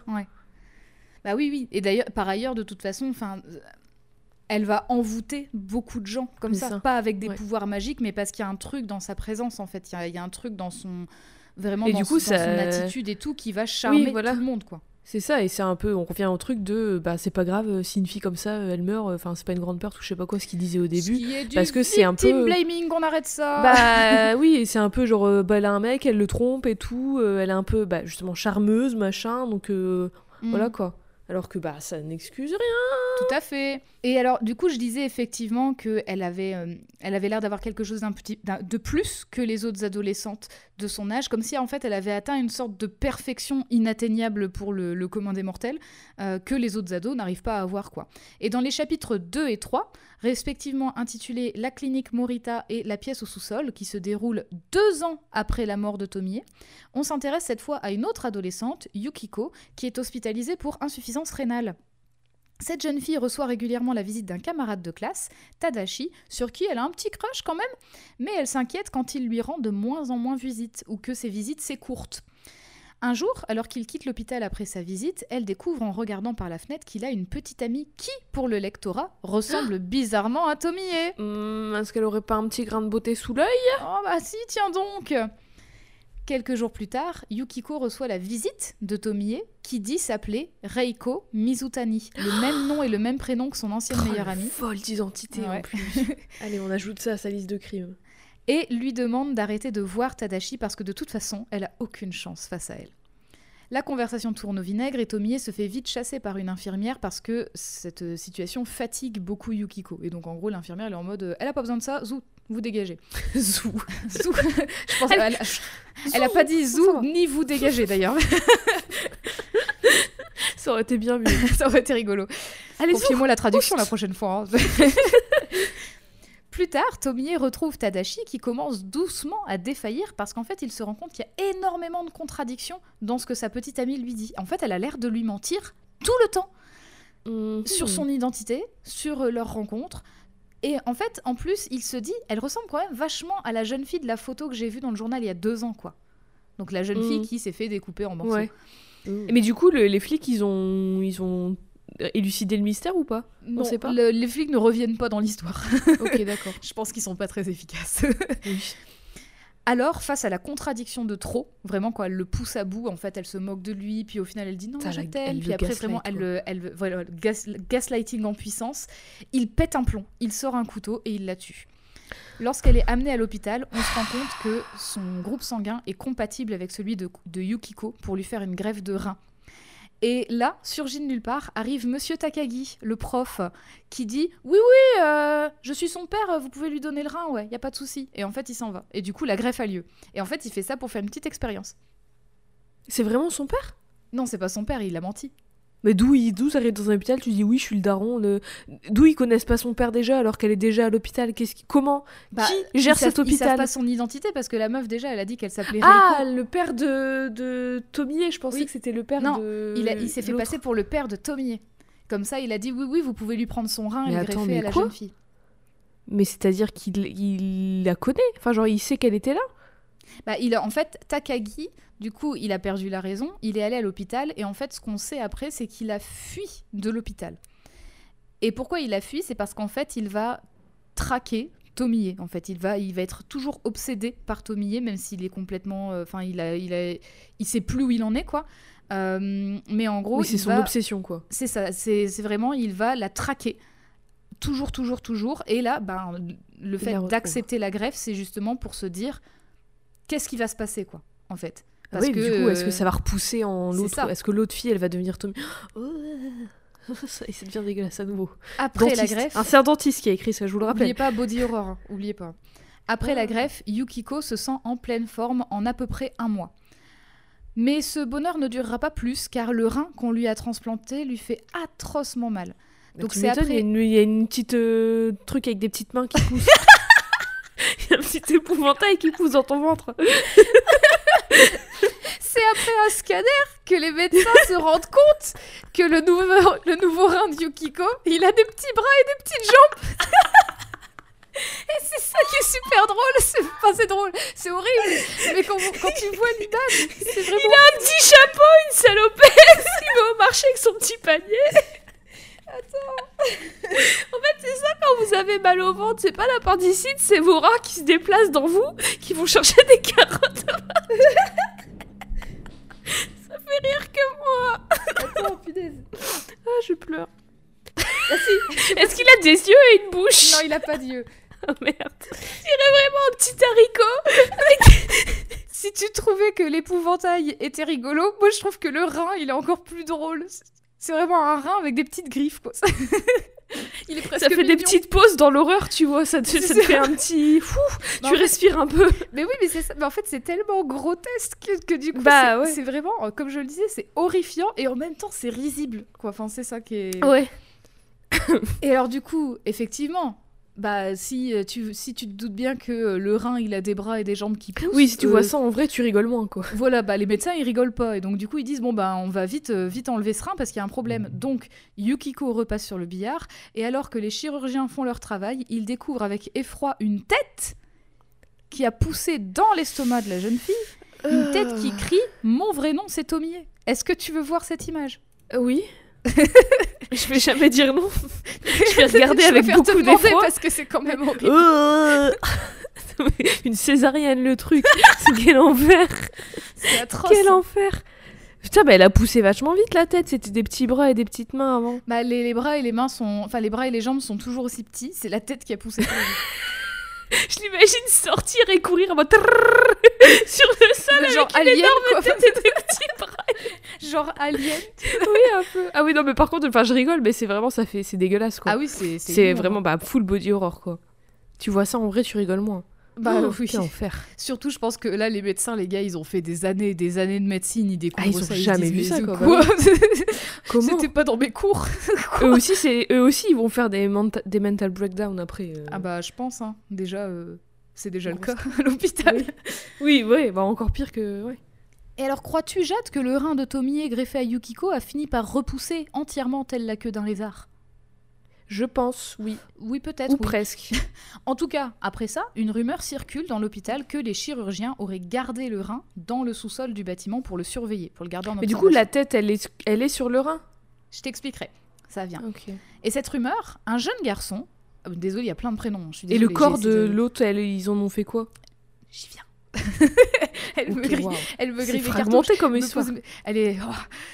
Je t'imagine trop lire le manga et faire. Et Junji Ito, le corps de l'autre là, il est où? Mais qu'est-ce qui... tu passes d'une page à l'autre, c'est pas la suite Bah, de la oui, page d'avant. Qu'est-ce qui c'est la narration qui est faite comme ça. Oh, pardon. Un jeune garçon hospitalisé l'entend cette rumeur. Alors lui, il est hospitalisé pour une appendicite, hein, donc c'est pas, enfin, il s'est fait opérer, c'est juste qu'il est en rémission. Hmm. Donc ce garçon. Fumi Ito, en a entendu parler et il questionne l'infirmière qui s'occupe de lui. Elle, euh, elle répond évasivement, enfin elle répond pas trop, et quand elle euh, rejoint une réserve dédiée au personnel, Fumihito la suit et écoute la conversation qui ont les soignants et soignantes. Cette conversation vers- va servir justement à résumer le chapitre précédent et à résumer aussi ce qui s'est passé entre deux, notamment savoir que la tête de Tomie, bah, elle a dû être sectionnée du rein parce qu'en fait, comme la tête a poussé dans l'estomac de Yukiko, il pouvait pas genre dire de, de prendre le rein et de tirer la tête. Ça aurait justement tué Yukiko. Donc ils n'ont pas eu d'autre choix que de faire une double ablation, si tu veux. Donc, dans la dite réserve, il y a deux aquariums. Un avec le rein qui a des petits bras et des petites jambes, ce qui est toujours super rigolo, je trouve. Et un du coup, comment ça... ouais. avec la tête de Tomie qui a déjà un petit corps qui est en train de pousser. Je dis pas petit pour dire que c'est mignon, mais c'est vraiment il y a un petit corps. Oui, il est tout petit, quoi. Bah oui, c'est oui, vraiment- un petit corps. Alors ça, Fumihito, il le voit pas parce que du coup, il fait que écouter la conversation et il entend le nom de Yukiko qui sort et il, se- il réalise qu'en fait, elle est, euh, elle est au même étage que lui. Donc il va lui rendre visite directement dans sa chambre. Elle a encore envie, la vache. Ouais. Il a à peine le temps de faire connaissance avec elle qu'un médecin arrive et donc il prend la poudre d'escampette pour pas se faire repérer. On apprend plus tard que Yukiko guérit plus vite que la normale, bien qu'elle ait subi quand même une sacrée opération. Mais il Oui. paraîtrait que des cellules cancéreuses soient toujours présentes dans son organisme. Donc elle est toujours sous observation. Quoi. Et il se trouve que l'hypothèse émise est que ce sont les cellules du rein transplanté qui ont permis la mutation étrange des cellules de Yukiko. Cependant inquiets que ce soit néfaste pour la santé de cette dernière, les médecins décident de mener des expériences sur la tête de Tomie en espérant qu'ils pourront interrompre volontairement la régénérescence des cellules. Parce qu'en fait, ils pensent que les cellules de Tomie sont les cellules cancéreuses. Manque de bol, ça produit l'effet inverse et elles repoussent encore plus vite. Genre ils font Aïe. des rayons et en fait elles repoussent encore plus vite. Aïe, aïe, aïe. Et surtout, maintenant, bah elle parle. Parce qu'avant elle parlait pas. Bah, elle a quand même dit mon nom est Tomie. Oui, après, mais après elle parlait plus. Là par contre, elle arrête plus de parler. Oh, Et putain. du coup, elle s'adresse au plus jeune des deux médecins, le docteur Tamura, et elle lui dit qu'elle se sent observée et qu'elle est inquiète. Par ailleurs, Non, elle essaie de le charmer en lui disant qu'il est très séduisant et qu'elle l'aime depuis qu'elle a posé les yeux sur lui. Tamura, lui, il est Hmm. horrifié et il décrète qu'il ne veut plus jamais voir cette abomination et surtout que bah, pour sauver Yukiko, euh, faudra avancer les recherches, mais ce sera sans lui. Il veut plus travailler sur Tomie, quoi. Hmm. Plus tard, Fumihito, qui s'est lié d'amitié avec Yukiko, se rend la nuit dans la réserve et tombe sur Tomie, entièrement régénérée, recroquevillée dans son aquarium. Donc là, ça y est, c'est vraiment une, une jeune fille, quoi. Ouais. Donc lui, il est surpris de voir une jeune fille nue dans un aquarium et il s'excuse du coup et il part dans sa chambre. Et à la suite de ça, Tomie se couvre d'un drap et elle se rend, elle, dans la chambre de Yukiko. Persuadée que c'est cette dernière qui a ordonné à Tadashi de la tuer, Tomie tente de l'étouffer, mais elle se fait interrompre juste à temps par le docteur Tamura. Donc en fait, c'est elle tente de l'étouffer surtout parce qu'elle tente de la faire taire. C'est pas vraiment une De tentative la faire de taire de quoi Bah parce qu'en fait, Yukiko, du coup, elle hurle quand elle voit Tomie. Ah oui, ok, d'accord. Oui. Donc c'est pas tout à fait une tentative de meurtre parce qu'en fait elle lui dit tais-toi. C'est vraiment juste Oui. pour qu'elle se taise. Mais je- vraiment comme c'est présenté, on dirait plutôt qu'elle était partie pour lui faire euh, perdre la boule quoi. En fait, enfin encore une fois pour la Mhm. gaslighter et tout. Hmm. Tamura qui, quand il demande l'identité de cette euh, intruse, la reconnaît comme étant la tête qu'il refusait de revoir, mais à la place de la répudier comme avant, il tombe inexorablement sous son charme, séduit par sa Oh. beauté, et il perd tout raisonnement avant de la cacher chez lui. En mode, faut pas que tu te fasses voir, euh, voilà, tu te caches là, tu bouges pas. Ouais. Pendant ce temps, Yukiko se sent de mieux en mieux. Ah. Ses cheveux poussent à une vitesse affolante. Oula. Et en plus de ça, elle a grandi de plusieurs centimètres en une nuit. Oula. Le docteur Tamura comprend alors que les cellules de Tomie ne menaçaient pas sa vie, mais en fait la régénèrent. Mais un peu Et trop là. Yukiko, ouais, un petit peu trop. Et Yukiko, trop contente de sa nouvelle, de vraiment cette beauté euh, un peu nouvelle pour elle, Hmm. elle va rendre visite à Fumihito, qui lui, bah, il est un peu embêté de son changement d'attitude, quoi. Enfin, il lui fait savoir, il dit, bah, franchement, si tu changes d'attitude juste parce que t'es belle, euh, moi ça m'intéresse pas, quoi. Enfin, T'as des voilà. cheveux longs, ça y est, tu te sens plus, non mais n'importe quoi. Non, en gros, il, il lui dit que, enfin, ça l'intéresse pas qu'elle soit, enfin, qu'elle soit. euh, Oui, elle est plus la même qu'avant, elle est plus elle-même. Elle est elle est plus la même, quoi. Et du coup, furieuse, Yuki- Yukiko s'en va. Elle est poursuivie par Fumihito, qui se fait mal en la, en la poursuivant, parce qu'il a encore sa cicatrice de, de son Mm. appendicite. Et alors, du coup, elle se moque de lui, elle l'humilie, elle l'insulte, enfin voilà, elle, elle, elle en rajoute 15 couches. Mhm. C'est comme si elle était quelqu'un d'autre, Comme si Quelqu'un comme un peu- Tomie. Un peu une mean girl, comme Tomie. par exemple. Mhm. Et d'ailleurs, Yukiko réalise plus tard qu'un grain de beauté a poussé sous son œil gauche. Exactement comme cette Putain, fille qui l'a double tourmentée. Quoi. Aïe aïe aïe. Donc tu vois ce que je disais quand je disais perdre la vie, perdre la raison et perdre son être? Oui, en fait, elle, elle, elle devient. Enfin, oui, elle prend Bah oui. le, le, elle, le elle fait corps de quelqu'un. Voilà, Ouais. elle fait muter les cellules des, un, des corps c'est un autre, quoi. et en elle fait, devient euh, Mm. voilà. Bref, on le voit rien que dans cette histoire, Tomie se reproduit à l'infini. Dès qu'il reste un infime morceau d'elle ou d'une de ses clones, elle se régénère et ce jusqu'à l'intérieur du corps de quelqu'un d'autre. Je me demande vraiment la si forme- la personne Ouais. qui a écrit Ring, elle, elle n'avait pas euh, une- un Ah. bout d'inspiration de Tomie. Enfin, en tout cas, ça, se- ça, se- Ouais. ça se rapproche, tu vois. Le truc de Après, la c'est vrai que reproduction et de tout. la- euh. Ouais, mais c'est vrai que de toute façon, le, Bah, L'esprit vengeur et tout, oui. c'est Ouais, la question des avant. malédictions et des Onryo, c'est hyper ancré de toute façon Oui, dans, c'est vrai. dans le... Mais il y a vraiment ce truc de reproduction de, du coup, à travers les âges et tout, qui est. euh, Ouais. invincible presque. C'est fou. Et aussi le truc de avec Sadako, c'était euh, pour te débarrasser de la malédiction, il faut que quelqu'un d'autre voit la cassette, mais du coup, si enfin, il y avait toujours un truc de tu la passes à quelqu'un d'autre, bah là il y a un peu ça aussi. Parce que du coup, Mm. euh, enfin là il y a deux Tommy et du coup elle l'a passé à la meuf. La meuf va devenir Tommy et qui va le repasser à quelqu'un d'autre parce qu'elle va rendre fou quelqu'un d'autre. Enfin il y a un peu les mêmes trucs qui se. Les Ouais, mêmes a- parallèles quoi. Tu vas voir qu'il y a quand même une petite nuance. Oui. Alors, que ce soit sous la forme d'un rein ou encore de cellules encore présentes dans le corps de Yukiko, le rein. hein, d'ailleurs. Le Voilà, rein il y a- est il y a le- toujours dans l'aquarium. Voilà. Il y a la Mm. tête, il y a le rein, et il y a aussi Yukiko Mhm. qui est en train de se transformer. Donc il y en a trois là déjà. Mhm. En plus de ça, Et le corps d'avant Le corps Oui. d'avant de Tomie. Eh ben, on sait pas. Puisque du coup, les chapitres parfois ils se terminent comme ça et on passe à autre chose. hein. Elle est partout. En plus de ça, Tomie, elle se régénère différemment parce que autant le rein transplanté, bah, il avait des bras et des jambes qui lui avaient repoussé, mais autant les cellules dans Yukiko, elles influencent sa croissance. Ça aurait pu, par exemple, être une multitude de Tomie qui poussent à partir des cellules dans un seul et même corps. Tu vois? Junji Ito, appelle-moi. Enfin, Comment ça Genre comme des siamois? Bah genre, si t'as une cellule de Tomie dans le corps de Yukiko qui contamine une- les ouais, autres, Ça fait une et t'as des milliers de cellules, bah imagine des milliers de Tomie qui poussent dans un Ah, même putain, corps. mais c'est Resident Evil Bah, le voilà. truc. Ça, ça aurait été affreux, mais pas Mais impossible. oui, pour On dirait un monstre de. Resident Evil avec mille têtes et tout. euh, Bah c'est Albert Wesker, quoi, il s'appelle. voilà. J'ai pas, je, j'ai pas. Je crois que c'est lui, mais je vous rappelle. En fait, euh, oui, au cas où vous l'auriez toujours pas compris, on est toujours dans le body horror, c'est body horror Ouais. FM ici. Bienvenue. Et en tout cas, euh, bah, c'est toujours extrêmement créatif Oui. dans les côtés les plus fascinants et morbides du genre, quoi. Mhm. Enfin, vraiment. Donc, en fait, des scènes plausibles naissent des situations particulièrement dérangeantes et ça crée finalement l'horreur comme d'autres histoires Bah, c'est d'horreur ne le ouais. feraient pas. Comme je le disais tout à l'heure, c'est euh, une fille qui meurt et le lendemain oui. elle revient à l'école comme si de rien C'est n'était. tout con, mais Là, c'est- ça fait voilà. c'est terrifiant, quoi.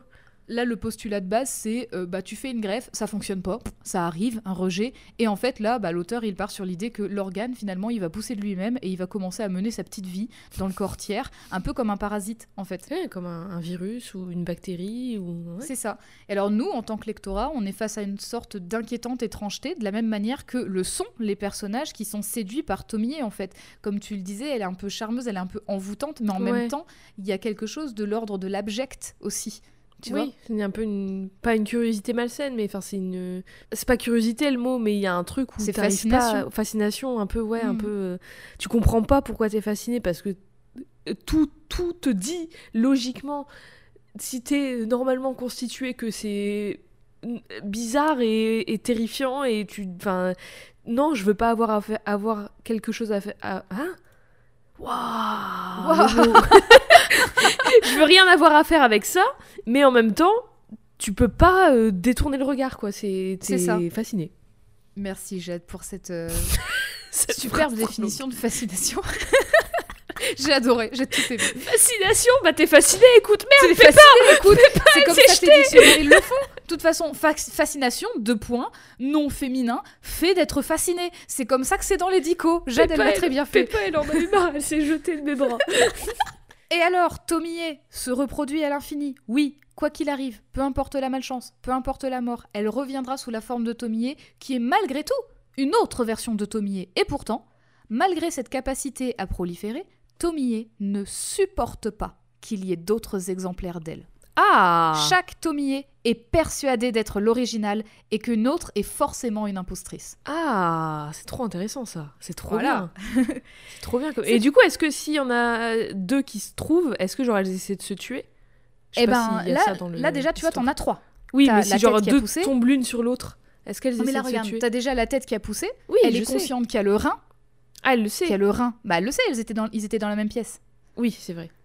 Et il y a du coup Yukiko qui est en train de muter. C'est pour cela que l'on retrouve, toujours dans ce- le troisième chapitre du manga qui s'appelle Le sous-sol, hein, euh, non, la pièce au sous-sol, je crois, la Tomie qui avait été cachée chez le docteur Tamura, et ben elle, elle revient à Ah oui, l'hosto pour cramer, pour faire cramer le rein.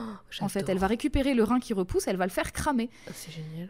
Tamura la prend sur le fait et il pète un plomb parce que du coup elle a détruit un sujet d'étude à ses yeux et du coup bah il, il devient pareil complètement zinziflex et il la tue pour que ce soit elle qui lui serve de cobaye en lieu et place du rein. En même temps de tout ce bordel, le professeur du premier chapitre, Takagi, le fameux. Eh ben, il sort de sa planque. Tu te souviens quand Tommy, elle disait Oh, docteur, je me sens observé, je me sens pas bien. Eh ben, en fait, c'était lui qui l'observait. Ah, il me dégoûte. Ouais. Et donc, du coup, lui, il fout le feu à la réserve de l'hôpital. Il cherche même pas à comprendre. Il dit C'est bon, cet hôpital, il crame, j'en ai marre. Euh, voilà. Je déteste les hôpitaux. Les enfants malades, ça dégage. Terrible.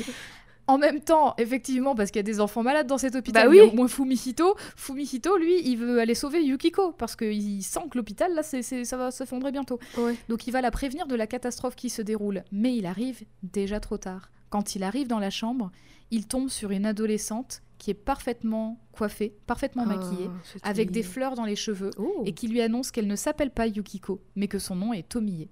Où est-ce qu'elle a trouvé les fleurs Elle a fait comme moi, elle était partie chercher les fleurs, elle a fauné la fleur dans son petit village. Je sais pas. Que Elle l'a chouré, elle l'a chouré à un autre patient. J'avoue, elle a volé. C'est les bouquets de elle a fleurs là pour les de patients. Oui, le petit rein avec les petits bras et la petite tête. J'adore le petit rein, il est trop rigolo.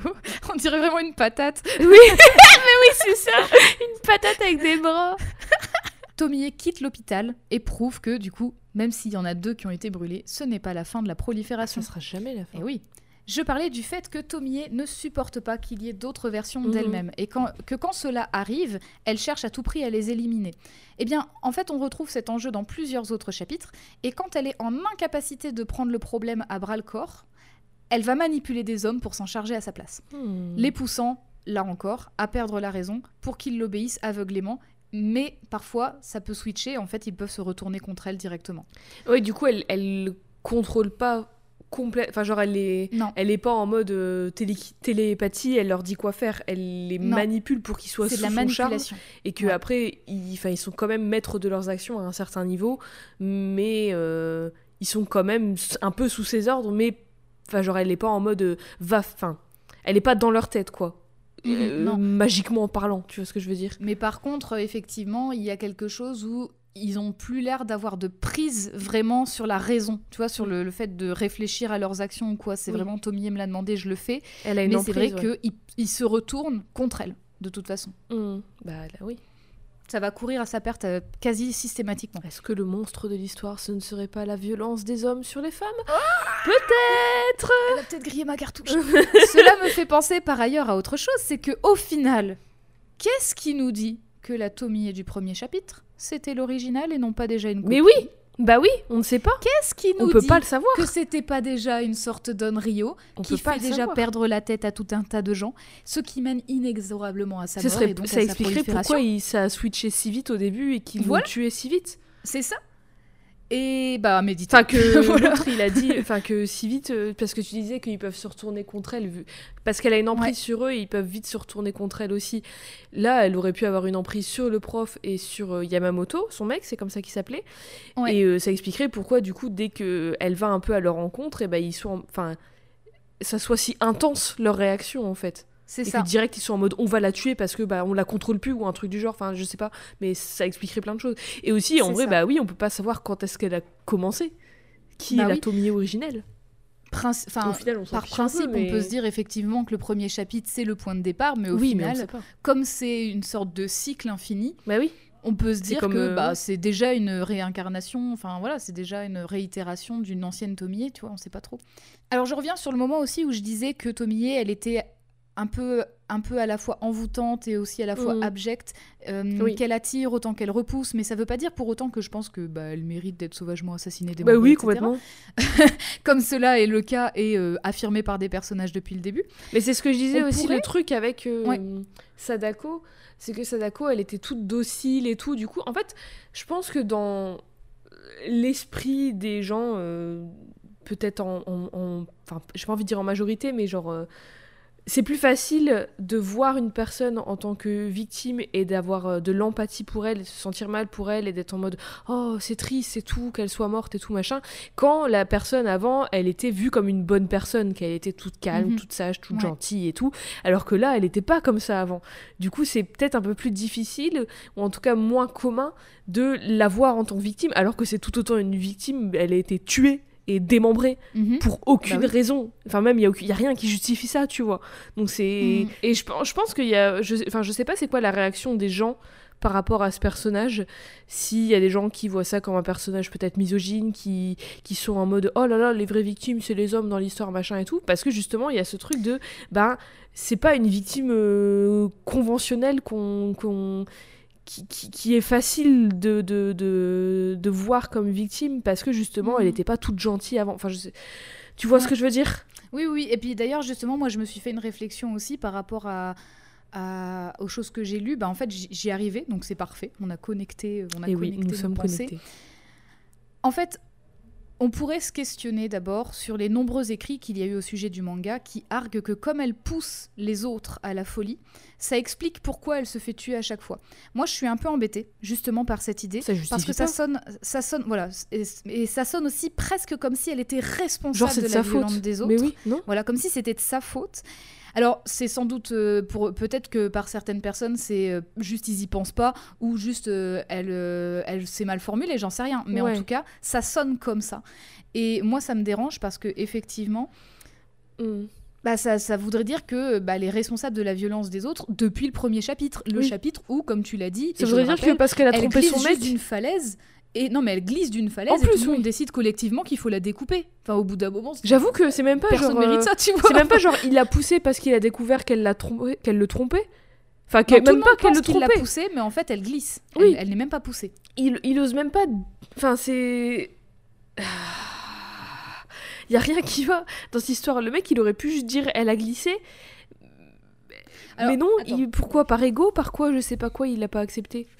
Parce que même, est-ce qu'on sait qu'elle l'a trompé ou juste elle faisait du gringue, euh, elle draguait un peu son prof Elle faisait, elle faisait du gringue et lui, il lui demande des comptes. Et alors voilà, c'est ça. En fait, il pète un plomb. Euh, Oui, il s'énerve. Quand elle lui dit euh, oui, euh, voilà, oui, on l'a fait, t'es content, nanana, donc elle le provoque. Là, il, il lui met une gifle, mais elle ne perd pas l'équilibre à ce moment-là. Elle perd l'équilibre plus tard. Ah oui, peut-être Donc, qu'il du pense coup, que du coup, de personnes ça va être vu que comme si c'est de sa faute. Voilà, c'est ça. Mais même dans ça, euh, va voir si elle va bien. Peut-être juste. Bah, non, je sais pas. En plus, au début, il essaie d'appeler les secours. C'est le prof qui lui dit non, non, non, non, n'y va pas.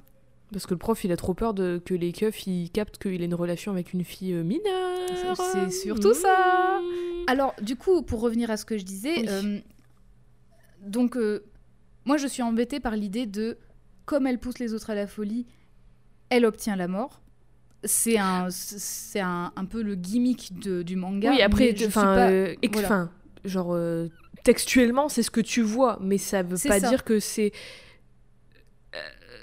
qu'il y a cause et effet. Oui, direct, voilà. quoi. La, causation et la corrélation, c'est pas la même chose, tu vois. Et C'est ça. et enfin, ça veut pas dire que c'est de sa faute. Du genre, ils font pas ça en Non. mode oh là là, elle m'a rendu fou et du coup, je vais me venger. Non, c'est pas exactement ça en fait. Par contre, moi j'ai l'impression, et ça en fait je vais te dire, Ah, je pas, très peu pas. lu. Après, j'ai malheureusement pas eu accès à tous les articles que j'aurais aimé lire, mais bon c'est tout. Mais je l'ai, je l'ai jamais lu comme ça en tout cas, mais j'ai plutôt l'impression en réalité que Tomie humaine ou pas humaine, qu'elle révèle le pire chez les autres et surtout Oui. chez les hommes qui dévoilent toute leur obsession, toute leur haine et toute leur violence qui sont à la base profondément enfouies et qu'ils laissent éclater au contact, au, ton- au contact de Tomie en fait. Finalement, elle, montre au jour des choses qui sont déjà là. Donc Et il y a c'est pas, surtout- euh, elle les rend pas comme ça. C'est plutôt oui, comme elle ça les rend pas comme ça, moi. ils sont comme ça. Enfin, en fait, c'est en eux, ça. ils se rendent peut-être pas compte, mais en fait, il y a aussi ce truc, je pense, de contrôle où, bah, justement, Tomie, c'est cette meuf euh, très belle, très jolie, très coquette, euh, qui sort avec le mec populaire et tout. Il y a un peu ce truc euh, de fascination, mais même, même sans le côté horreur, où tout le monde est un peu intrigué par elle, tout- elle, est, elle est charmeuse, c'est ce qu'on disait et tout. Tout le monde. Et elle, elle fait tourner les têtes quand elle passe dans le couloir du lycée, Oh tu vois. Et du coup, il y a ce truc de quand ils peuvent pas la voir, c'est là qui que tout ressort parce que, là que ça le mec, ouais. le mec, il s'est, son mec, il s'est énervé contre elle quand elle faisait des avances au prof. Du coup, il y avait ce truc de bah elle m'appart- m'a- elle m'appartient plus. Il s'est énervé. Le prof, pareil, il a cette obsession avec elle. Il la suit partout euh, une fois qu'elle est morte en mode euh, je vais la retrouver, euh, je vais comprendre. Après ça, je peux comprendre qu'il a envie de savoir ce qui se passe, mais il y a Mhm. aussi ce truc de ben, il, il- il court après elle et il veut savoir euh, ce qui se passe et, et, et il veut un peu avoir le, le- le contrôle sur cette tête qu'il comprend pas et tout. Et même avant qu'elle meure, il y avait. Bah, pareil, c'est lui qui a pris le contrôle de la situation quand elle est tombée. Quand bien même on savait pas si elle était morte, c'est lui qui a dit bah, Vous faites ci, vous faites ça, vous faites ça, vous vous débarrassez d'elle parce que Mhm. bah, je veux pas de retomber sur moi. Et ah, même quand elle est en, en fantôme, si on peut dire, où elle envoûte les gens et où elle les rend un peu. Un peu elle, elle a une emprise sur eux. Et au moment où en fait elle a. Enfin, je sais pas comment ça se passe quand ils switchent et qu'ils se retournent contre elle. Est-ce qu'il y a un moment où ils sont en mode euh, mais attends, euh, d'où c'est elle qui a de l'emprise sur moi? Enfin, qu'est-ce qui se passe en fait? Et là, ils se retournent contre elle? Ça dépend. Il y en a qui, en fait, juste ne, ne comprennent pas et du coup switch. Ou alors, il y en a qui switch direct. Et Mais dans tous ils les ont cas, pas oui. forcément de pensée. En fait, quoi. dans tous les cas, ils switchent tous parce que Mhm. c'est elle qui a le contrôle sur eux et pas l'inverse. Mhm, C'est ça. Oh là là, ça va être trop bien ce que je vais te, ce que je vais te lire après, tu vas voir. j'ai des fleurs avant, mais j'ai hâte. J'ai hâte. J'ai lu en diagonale plusieurs articles et plusieurs morceaux de thèse au sujet du manga Tomie en tant que tel, mais aussi au sujet de l'horreur dans le shoujo en général et du monstrueux. Et encore, comme je le disais, j'ai malheureusement pas eu accès à toutes les ressources que j'aurais voulu, ce qui est dommage. Mais je vais m'appuyer ici sur un article très intéressant écrit par Cathy Wang en 2020. Et Jade, je t'écoute. J'ai une question avant que tu commences cet article très intéressant. Est-ce que t'en as lu qui disait que justement euh, tout était de la faute de Tomie, euh, que euh, elle était, euh, enfin que c'était pas une, une- enfin qui, qui avait la lecture inverse de nous? Alors non, justement, moi, moi en fait ce que j'ai lu, c'est des choses qui disaient que Tomie, du coup, elle avait ce pouvoir de faire perdre la raison aux, aux Oui. hommes et que les hommes se retournaient contre elle. Mais en fait, comme je, comme je te le disais, c'est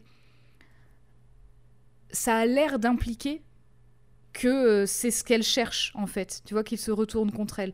Donc moi je suis un peu Ouais. embêtée avec cette Oui. avec cette euh, Mais t'en as pas, as parce pas que trouvé. juste voilà. Enfin, t'en as Non, pas vu en tout cas euh, toi, qui disait que euh, non. Oui, oh, les bonnes femmes. gueule et tout. Oh les gonzesses. Bah, De c'est- toute façon, c'est de sa faute, tu- elle l'a bien Tu cherché. lis un manga d'horreur avec une, avec une meuf qui se venge et qui se transforme et compagnie, tu vas quand même pas t'attendre à, ce, à ce qu'elle s'excuse à la fin. Enfin, je Bah non, mais il y en a forcément qui. Il y a, il y a toujours des gens pour dire bouquin, que c'est- c'est de notre faute, hein, de toute façon. Donc, euh, Mais en fait, c'est ça qui est vachement intéressant, c'est que je pense que tu peux. c'est comme ce truc. De... Moi, je trouve ça. des deux côtés. Oui. Mais, et, et tu pourrais avoir des arguments à trouver et à piocher Oui. dans, le, dans le livre, ça, il n'y a pas de problème. Mais le truc, c'est que déjà, je pense qu'en vrai, tu, tu peux l'interpréter comme tu veux. euh, parce que ça va pas être perçu de la même manière à tout le monde. Mais je rappelle que Tomie a été publié dans un magazine de shoujo. Mais puis, je rappelle aussi qu'elle a la été. cible, ce sont des, Mais même des filles ça. en majorité. Enfin, à la euh, ok, on peut euh, avoir des arguments de tous les côtés, de tout ce que tu veux, tu peux l'interpréter de plein de façons différentes, mais je, pense- je pense qu'un truc qui est pas... Enfin, le fait est que elle a été tuée et démembrée par un groupe de mecs menés par son prof pour Mhm. aucune raison autre que c'est une femme. Donc ça, tu peux, ça, il n'y a pas d'autre interprétation Oui, voilà, que c'est pas bien. T'as pas de- Enfin, je- pardon. Donc Tu d'où peux pas gagner face à cet argument euh, Eh, Jean- Jean-Michel Mascu là. Mais tu peux pas. personne. Enfin, tu peux pas dire que oui, non, elle la cherchait quand même un peu. Non, non. Non. Et c'est ce Non. truc de ce que je disais, c'est pas une victime parfaite en fait. C'est pas une meuf toute douce, toute Mhm. docile. Tu peux dire oh la pauvre machin et tout, parce que elle était, euh, elle rentrait pas justement dans ces, dans cette case de la victime parfaite. Et c'est pour ça que je la trouve d'autant plus intéressante, c'est que elle est un peu entre guillemets détestable, ou en tout cas elle est vue comme la meuf détestable parce que Mm. elle est pas, euh, elle obéit pas à la base. Et c'est pour ça que je te demandais si t'avais lu des trucs de gens qui disaient bah elle l'a bien cherché ou hein, c'est un peu de sa faute. Non, non, peut-être non, pas parce que je, je- je- voilà, je peux imaginer facilement que des gens pensent ça. Parce qu'elle est prête à aller leur casser les deux jambes. Oui, Enfin, Qu'est-ce voilà. que vous voulez que je lui dise? Non mais tu vois. Mais tu vas être très contente Ah. d'en apprendre un petit peu plus sur l'article de Kathy Wang, qui a écrit en 2020 un article dans un, dans un recueil qui est intitulé Postmodern Ma- Manga Junji Ito's Tomie, donc le manga postmoderne Tomie de Junji Ito, dans lequel elle explique pourquoi Tomie transcende l'idée que l'on se fait de la femme dans la société japonaise à partir des années 80. Oui, c'est vrai que d'autant plus dans la société japonaise, il y a Eh ce oui. truc de bien rester sage et, C'est ça. et bien parfaite Alors- à quatre épingles et tout. C'est ça. Donc euh, j'ai trouvé cet article hyper intéressant parce que euh, Cathy Wang a fait des recherches que je n'ai pas, je n'ai pas pu faire sur le travail de recontextualisation Mhm. à une époque et à un endroit donné. Mhm. Elle dit que dans une société où les standards pour les femmes sont déjà trop exigeants et inatteignables, comme être une mère de famille aimante, femme au foyer, mais en même temps belle, qui ne vieillit pas, etc., etc., Tomie, elle fait office de contre-pied, comme tu l'as dit. La beauté, elle l'a, ça c'est certain, Oui. mais elle est contrebalancée par sa cruauté, son égocentrisme, Mhm. ce qui ne convient pas, absolument pas, au personnage masculin du manga.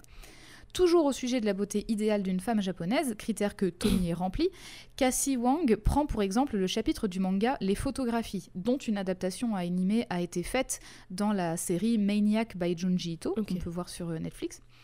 Dans ce chapitre, la narratrice est une lycéenne qui s'appelle Tsukiko et qui fait partie du club photo. Je fais une parenthèse d'ailleurs sur Maniac de Junji Ito. Euh, Personnellement, je trouve que lire le manga, c'est beaucoup plus horrifiant et l'ambiance est très différente que de regarder l'animé. Pardon, j'ai tapé dans mon micro.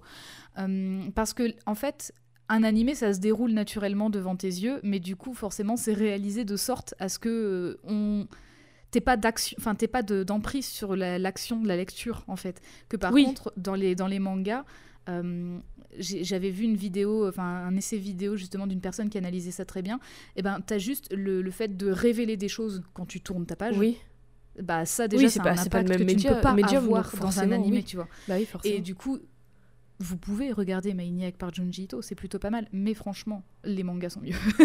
ça fait vraiment vieille Bah, c'est une mais expérience différente, l'ambiance, voilà, l'ambiance n'est pas bah la même du tout. Bref, Tsukiko, qui fait partie du club photo, elle arrondit ses fins de mois en vendant à ses camarades de classe des photographies des garçons dont elles sont amoureuses. Oh, bah dis donc. Ah bah, elle bah, se fait un petit bise là. mais, mais très vite, elle se fait prendre sur le fait par la nouvelle élève qui fait partie du comité de discipline, j'ai nommé Tomie Kawakami. C'est un comité de discipline. comité de discipline. hein. Cette dernière revient la voir pour lui confisquer les photographies qu'elle avait dans son sac, et notamment celle d'un dénommé Yamazaki. en même temps, j'avoue, c'est pas cool de prendre Bah des oui, photos à leur insu comme ça et de les vendre. Euh, après, il y en a certains où en fait, elle leur dit. Ah. Et, euh, et puis ils sont en mode ok je pose et tout parce que tu sais ils sont un peu narcissiques et elle dit euh, oui mais je fais ça gratuitement et tout mais en fait elle se fait plein de trucs derrière Oui, ok, elle, ment, d'accord. elle, ment, elle ment au gars quoi tout. Oui, mais bon, tant qu'ils sont, tant qu'ils disent oui, oui c'est ça c'est déjà pas mal. Et donc Tobié, elle lui confisque les photos qu'elle avait dans son sac, et notamment celle d'un dénommé Yamazaki, un garçon dont Tsukiko est secrètement amoureuse. Tsukiko? Inutile de Ah oui, dire. Inutile de dire que Tsukiko et Tomie, ben, elles sont en conflit constant à partir de ce moment-là. Et ça va pas aller en s'arrangeant parce que la jeune narratrice, Tsukiko c'est la narratrice dans ce chapitre-là, elle va tomber dans un piège tendu par Tomie. En effet, cette dernière a manipulé Yamazaki pour qu'il demande à Tsukiko de prendre des photos de Tomie. J'espère que vous suivez. Ok. Tsukiko, elle est deg parce que du coup, elle se dit putain, mon crush, euh, il a envie que je prenne des photos de la meuf que je déteste quoi. Enfin, voilà, elle a un peu le seum. Mais elle le fait. Et du coup, Tomie, euh, bah, elle pose un petit peu, machin, et elle lui pose des questions sur euh, à ton avis, euh, les- mes photos, elles coûteraient combien, machin et tout? Et en fait, elle se fait prendre la main dans le sac par un prof qui entend toute la conversation. Et ça, c'était l'objectif de Tomie, en fait. C'était justement Oh, que Tsukiko se fasse prendre. Oh la poucave Problème, quand Tsukiko, qui s'est fait virer de l'école, reçoit les clichés de Tomie, elle découvre d'abominables photographies où apparaît une deuxième tête de Tomie en train de sortir de la première, comme si le côté monstrueux de cette dernière essayait de s'échapper d'elle, ou alors qu'il était comme s'il était visible que sur un autre support que la réalité. Je te montre ça, c'est assez, euh, Ah. assez impressionnant. Ah oui, j'avais déjà vu des images comme ça. C'est vraiment. Il... Ouais, il a vraiment un style. En plus, c'est vraiment genre. Tout est normal et d'un coup il y a une tête qui sort de sa tête et ça rend le tout ça. encore plus terrifiant. C'est genre euh, bah euh, quoi? Mais- Non? C'est ça en fait le le, le- Enfin, ça rejoint vraiment le, la Uncanny Valley, l'inquiétante étrangeté. Ouais. C'est vraiment que tout est normal et t'as un truc qui est un peu bizarre. Mais oui, mais c'est comme le- pour que le- ce soit. Voilà. J'ai oublié le nom de l'histoire encore une fois, mais l'histoire avec les trous en forme de gens dans la montagne. C'est genre les gens ils se baladent tranquilles et d'un coup le- ils voient un le- trou en forme de Le personne. mystère ou, l'histoire de la faille d'Amigara. C'est. Quoi? Je sais pas expliquer pourquoi voilà. ça me fait peur. Mais c'est terrifiant parce qu'en plus, tu sais que. Enfin, j'y reviens après, mais je peux le, je peux le dire un petit peu. C'est qu'en plus, dans la. Là, pareil, je l'avais vu dans un essai vidéo. Euh, J'ai oublié le nom de la personne qui faisait l'essai vidéo, mais on pourra mettre le lien dans la description. Que la personne, elle expliquait la façon dont Junji Ito euh, fait sa narration par, Mhm. euh, par chapitre, par nouvelle, par manga, peu importe. Que en gros, normalement, bah, dans un chapitre, tu as situation initiale, euh, euh, Mhm. éléments perturbateurs, péripéties, et puis la résolution. Et en gros, lui, ça se compose différemment. Et le truc, c'est que généralement, il n'y a pas de résolution. Et le truc, c'est que est voilà, tu as un truc, pire. tu sais que c'est là, il n'y a pas de résolution. Bah oui. Et c'est ça qui fait peur, c'est qu'en fait, Mhm. bah, derrière, tu as un sentiment de- d'inachevé parce que bah, c'est comme ça, c'est inachevé et c'est- d'explication. et c'est terrifiant. Et que sans explication, tu peux pas avoir le contrôle sur la situation. Et c'est ça qui fait ça. peur. Alors quand Tsukiko révèle cette part de Tomie à tout le lycée en balançant des reproductions des mais tout le monde c'est des poucaves euh, dans ce truc. Ah ouais non mais là c'est harcèlement plus plus let's go, hein, c'est Tout le monde se venge de tout le monde. tout le monde se boule On dirait une série ado quoi, une série pour une petite série. Eh bah, et tu crois pas si bien dire, c'est fait pour. C'est le, oui, vrai, c'est vrai. L'héroïne, donc euh, Tomie, bah elle est furieuse parce que euh, du coup, euh, Bah on oui. voit, on voit la vraie elle quoi. Et c'est elle, elle veut pas le voir ça non plus. Tu vois, c'est Oh. c'est trop, c'est c'est terrible. Donc elle ne pense plus qu'à la vengeance. Elle va aller jusqu'à manipuler plusieurs garçons pour tuer la photographe. Mais du coup, Quatre- cette, Oui. enfin, même la d'avant à l'hôpital, moi j'aurais pensé qu'on l'aurait suivie en mode elle va se venger de tous ses camarades de classe et elle va tous les tuer. Et c'était ça qu'on suivait. Mais du coup, pourquoi celle qui, a- qui était à l'hôpital? Juste, elle, a elle avait trouvé un mec random, elle a découvert qu'il y avait une autre meuf dans l'histoire et du coup elle voulait se débarrasser de la meuf. Mais c'était un mec random, c'était pas un ancien camarade de En classe. fait, en fait, il est même plus question de vengeance à proprement parler. Il est plutôt, enfin, il est plutôt question de tourmente en vrai parce Oui, que peu ça. importe où elle est là, elle tourmente les autres. Mais du coup, elle trouve, que ce soit euh, les personnes qui lui ont causé du tort oui, ou voilà, c'est n'importe qui en fait. C'est ça. Après, c'est aussi, elle est euh, Tomie, c'est une, per- une perso qui est hyper égoïste aussi Oui. et qui euh, qui est consciente aussi de son côté envoûtant et de sa beauté et donc Oui. en fait, euh, elle, elle, Elle se en contente profite. pas de moins bien que le top du top. Bah oui. Donc si t'as un garçon hyper populaire au lycée, c'est celui-là qu'elle veut et elle l'aura. Oh, Et elle n'hésite pas justement à humilier les garçons qui la convoitent et qui sont trop nuls. Elle est en mode ah tu crois vraiment Oh que tu me là, mérites et des et d'autres filles qui convoitent des, des, des mecs hyper populaires, elles sont en mode non mais tu t'es vu, euh, tu n'arrives pas à m'achever. Enfin Ouais, voilà, elle, est, elle est tout le temps comme ça. Petit point monstre peut-être. Ah oui, étymologie monstre. Étymologie avec Codex. Le mot monstre, c'est un mot qui, euh, qui a eu plusieurs usages depuis quand Oui. même plusieurs centaines d'années et qui vient du latin monstrare, qui est lui-même issu d'un autre mot latin. Ça veut pas genre verbe- simplement dire montrer? Eh ben, le verbe monere, qui est euh, du coup euh, qui va donner monstrare par la suite, monere signifie avertir ou indiquer. Oui, Donc voilà. ça veut juste dire effectivement montrer quelque chose. Eh, attention, par là-bas Voilà, Oui, et puis c'est pas forcément péjoratif, c'est genre Oui. oh regarde là-bas, Ouais. il y a euh, une fleur, tu vois. Enfin, c'est vraiment juste avertir. Mm. Et le truc, c'est que on utilisait le, le mot indépendamment de façon positive ou négative à l'époque. Euh, par exemple, on pouvait désigner comme un monstre quelqu'un qui était exceptionnellement beau Bah ou oui. intelligent, euh, et pas forcément quelqu'un qui était repoussant ou Ouais. affreux ou une créature imaginaire. C'était l'un ou l'autre. Ou fait. quand quelqu'un est trop fort à, à un jeu vidéo, tu dis waouh, c'est un monstre. Bah. C'est ça. Et ben en fait, euh, du coup, euh, Je là crois qu'on avait aujourd'hui, déjà eu on ce a... truc sur- dans un autre épisode, ça me- j'ai eu un flashback. On en a déjà Oui, j'ai l'impression aussi, ouais. mais, mais du coup, effectivement, aujourd'hui, on a une conception du mot monstre qui est hyper péjorative parce bah, qu'un monstre, c'est forcément effrayant, négatif, ça fait peur et tout. Mais au final, un monstre, c'est juste, quel- juste quelqu'un ou quelque chose qui est différent d'une norme établie. Et, qui est coup, inattendu être- un peu aussi. C'est ça. Parce Et que le truc d'avertir, c'est que tu t'attends pas à ce que ça soit là.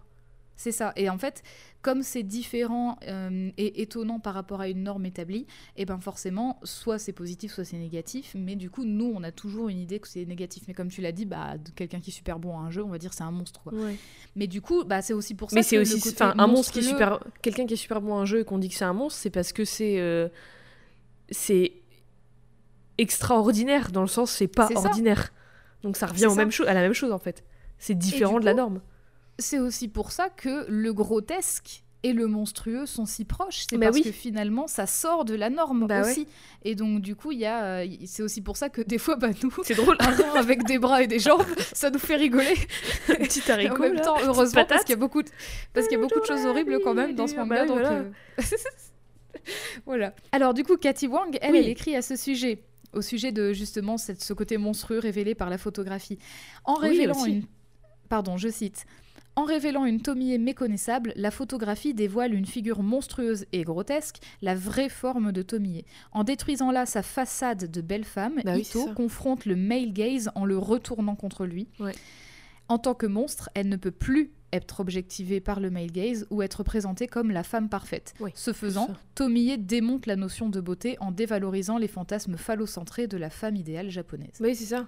Parce que même elle, ça, du coup, elle peut. Enfin, si tout le monde la voit comme ça, elle pourra plus profiter de sa beauté et de comment ça lui fait avoir un pouvoir sur les hommes qui sont fascinés par cette beauté. Là, ils vont peut-être être fascinés par elle, mais d'une toute autre manière et qui lui donnent Mm. pas forcément l'avantage, peut-être, C'est ça. Duquel elle pouvait profiter parce que les hommes sont bêtes. Oui, d'ailleurs, on voit que c'est eux qui tombent. Bêtes, mais violents, malheureusement. Ah oui, c'est ça. C'est Un, un mauvais je, cocktail. veux, je veux un TikTok sur juste cette phrase. Les hommes sont bêtes et c'est tout. on va avoir des problèmes. Le rapport qu'a Tomie à son image reproduite Oui. ne s'arrête pas à la photographie, puisqu'un autre chapitre sera entièrement consacré à l'histoire d'un peintre à succès qui s'appelle Mitsuo Mori, qui, après avoir rencontré Tomie lors d'un vernissage, devient obsédé à l'idée de la peindre. Certaine de sa beauté et de sa perfection physique, Tomie se moque très très vite du peintre dès lors qu'elle voit ses premiers essais, en lui disant qu'elle l'a clairement surestimé et qu'il est complètement à côté de la plaque. Genre, il n'a pas réussi à capter sa beauté. Sauf que à partir de ce moment-là, bah, lui, il est dans une, sombre dans une spirale sans fond parce qu'il essaie de comprendre ce qui va pas.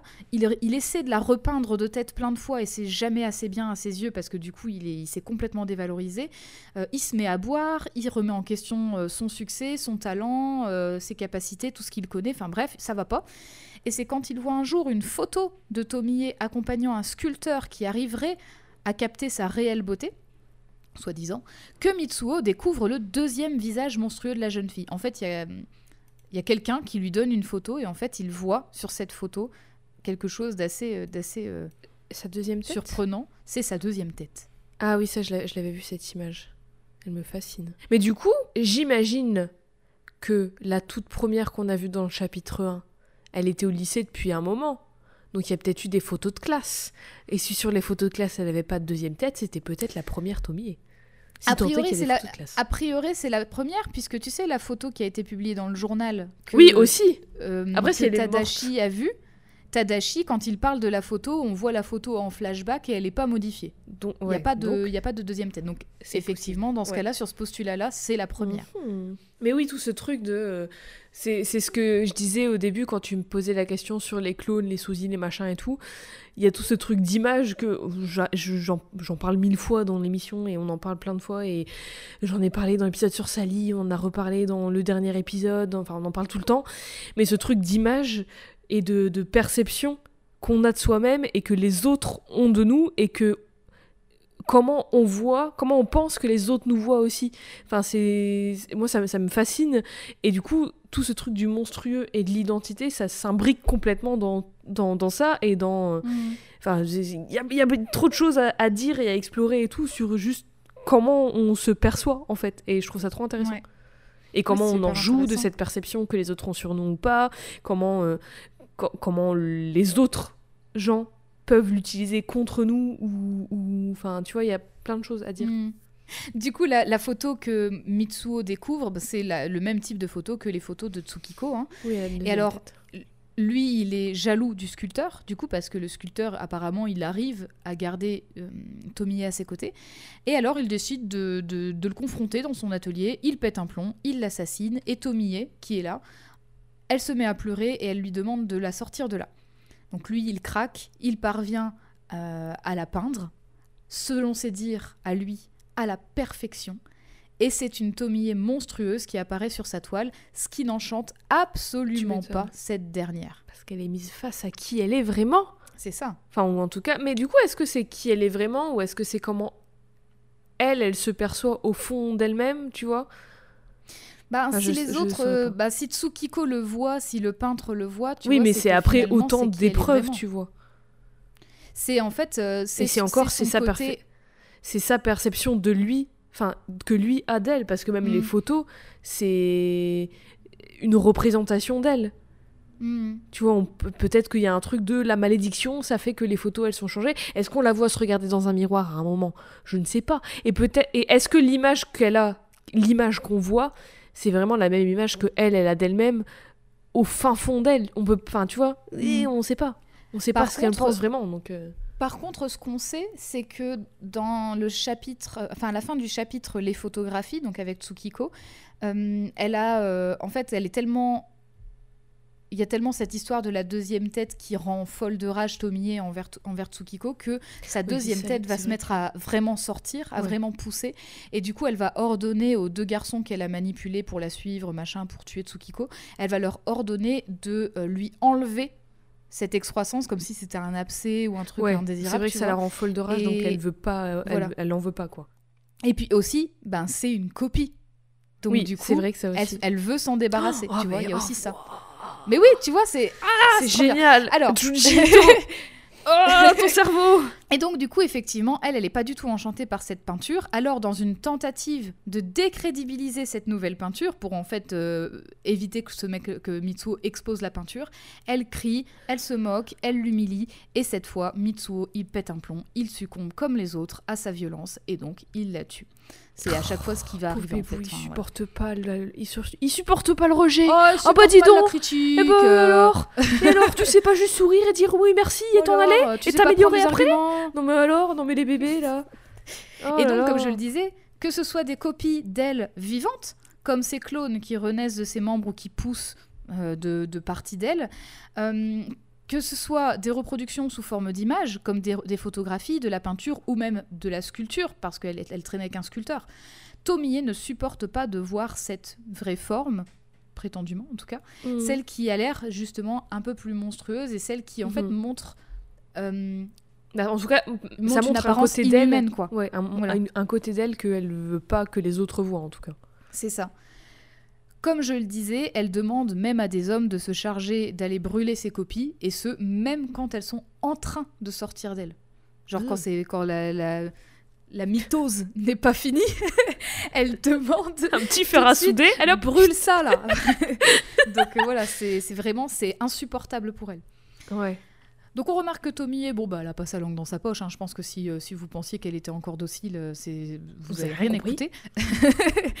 et quand rien ne va dans son sens, au-delà de la franchise, elle n'hésite pas à se moquer, à rabaisser, à mentir. Cathy Wang, elle appuie cela en disant qu'à l'inverse des femmes japonaises qui ont une pression de la société à être justement dociles et dépendantes, Tomie ne montre pas de vulnérabilité ou ne joue pas sur un côté, je cite, petite fille. Voilà, j'ai traduit, euh, j'ai traduit euh, un peu Elle est pas bizarrement l'anglais, mais j'avais pas, j'avais pas trop de, traduction. En général, quand Tomie le fait, ça pourrait plutôt être considéré comme de la manipulation pour attendrir les hommes, justement. Et quand bien mhm. même, quand elle le fait, c'est souvent trop tard. Par exemple, bah, il arrive que Tomie supplie de ne pas être tué. Et donc, justement, elle est en mode Oh non, faut pas faire ça, machin et tout. Mais en fait, d'un autre côté, comme dans le chapitre du peintre, justement, elle est pleinement consciente du fait que c'est pas la première fois que les hommes la tuent et la tueront. Elle le dit au peintre. Elle dit ce mhm. n'est pas la première fois que les hommes me tuent. Mhm. Donc en fait, elle en est consciente malgré tout. Elle est aussi tout à fait consciente de son potentiel en tant que femme fatale. Et Jade, peux-tu nous décrire ce qu'est une femme fatale? Bah, c'est une, enfin c'est assez explicite quoi. C'est une. Euh, il y, a un nom et un adjectif. Bah oui, vous vous démerdez avec ça. non mais c'est pas exactement de quand ça date en fait enfin de d'où ça remonte parce que moi j'ai l'image de la femme fatale dans le cinéma donc qui est une femme euh, très belle très mhm. sexy très séduisante qui va euh, jouer de son de sa capacité de séduction pour euh, arriver à ses fins, pour euh, nuire au... Enfin, je sais pas si nuire, euh, c'est à 100% tout le temps le cas, mais en tout cas pour arriver à ses fins, quoi. Elle est, elle est séductrice, elle est... Mm, elle manipule, elle est parfois vengeresse, il me semble. Mhm. Mais oui, bah, c'est l'image de... Dans beaucoup de films noirs, il y a une femme fatale, souvent, mhm elle, a une petite dague, un petit poignard, tu vois. Elle est... Enfin, tu vois, j'ai vraiment cette image de. Euh, vraiment, elle, lève sa robe, elle a une, une, jarretière, et elle a un petit, un petit poignard, et hop, elle le sort, et tu vois. Enfin, voilà, c'est cette image. C'est la femme séductrice qui joue de ses charmes pour arriver à ses fins. Mais je sais pas du tout de quand ça date, enfin d'où d'où ça vient l'origine, c'est quoi? J'imagine qu'il y en a dans la mythologie. De quand date l'appellation, je ne sais pas, mais en tout cas, c'est un personnage type qu'on retrouve pas uniquement dans le cinéma comme tu l'as dit, mais effectivement, on la retrouve dans la littérature, le théâtre, la peinture, même dans la mythologie. Ouais, ouais, ça doit, euh, Et comme tu l'as dit, elle utilise de tous les charmes qu'elle a pour séduire et souvent piéger un, un héros. Oui. Euh, elle est euh, cultivée, intelligente, séductrice, mais elle manipule, elle fait du chantage. Enfin voilà, il y a Il y a beaucoup de choses qui se, qui se mélangent. Et alors, pour donner, par exemple, un exemple dans la Bible, on a Salomé. Euh, un exemple dans la mythologie grecque, la sorcière Circé, par exemple. Euh, dans les légendes arthuriennes, on peut parler de la Morgane fée Morgane, par Ah. exemple. On peut parler de l'espionne Matahari, par exemple. Mmh. C'est des, c'est des, voilà, des potentielles femmes fatales, en fait. C'est vraiment. bien comment je connais pas l'exemple de la Bible, mais par contre, les légendes arthuriennes, ça je connais. hein. J'ai fait, j'ai première aile. Alors Salomé, c'est euh, pour rappel, Salomé, c'est celle qui, qui va couper la tête de Saint Jean-Baptiste et qui va danser avec. Waouh, il avait fait Bonne quoi. Jean-Baptiste Oh bah, il, a- il avait, il avait, euh, c'est Hérodiade qui lui avait demandé, donc c'est la mère de Salomé qui avait demandé euh, la, la petite découpe quoi. Enfin voilà, un petit Ah. Saint Jean-Baptiste à la découpe. Comme ça, pour le fun. Écoute, Ouais, je, sais pas- je n'ai pas plus de Il détails. se faisait chier Je- le dimanche. Tiens, tu pas je coup sais découper déjà ça, Saint je- Jean-Baptiste C'est dimanche, c'est jour du Seigneur. Écoute, on va avoir des problèmes, Jade. Ouais, c'est- c'est- Tu sais, Allez. moi, et hein, j'ai déjà beaucoup des problèmes là-dessus. Alors, il faut noter que dans son article, Cathy Wang, elle explique que la femme fatale au Japon, elle a plutôt des airs de, je cite, ce le mot, les mots qu'elle emploie, c'est modern girl, la fille moderne. En gros, elle explique qu'après la modernisation du cinéma japonais, la figure occidentale de la femme fatale, donc dans le cinéma, hein, comme tu l'as décrite, euh, ça n'a pas du tout fonctionné sur les idéaux patriarcaux du pays. Et que c'est pour ça qu'en fait, elle a été un peu modifiée sous ce- cette forme de fille moderne, modern girl.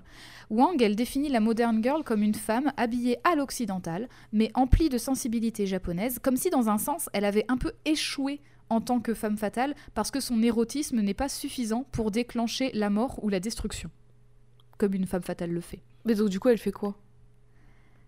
Juste, elle est différente des. Elle autres. est agréable pour les hommes. Mais du coup, elle, est, elle est juste. mais pas dangereuse. eh, voilà, elle est, elle est juste habillée comme une américaine, c'est tout. Oui, et elle est occidentalisée euh, au niveau de ses fringues.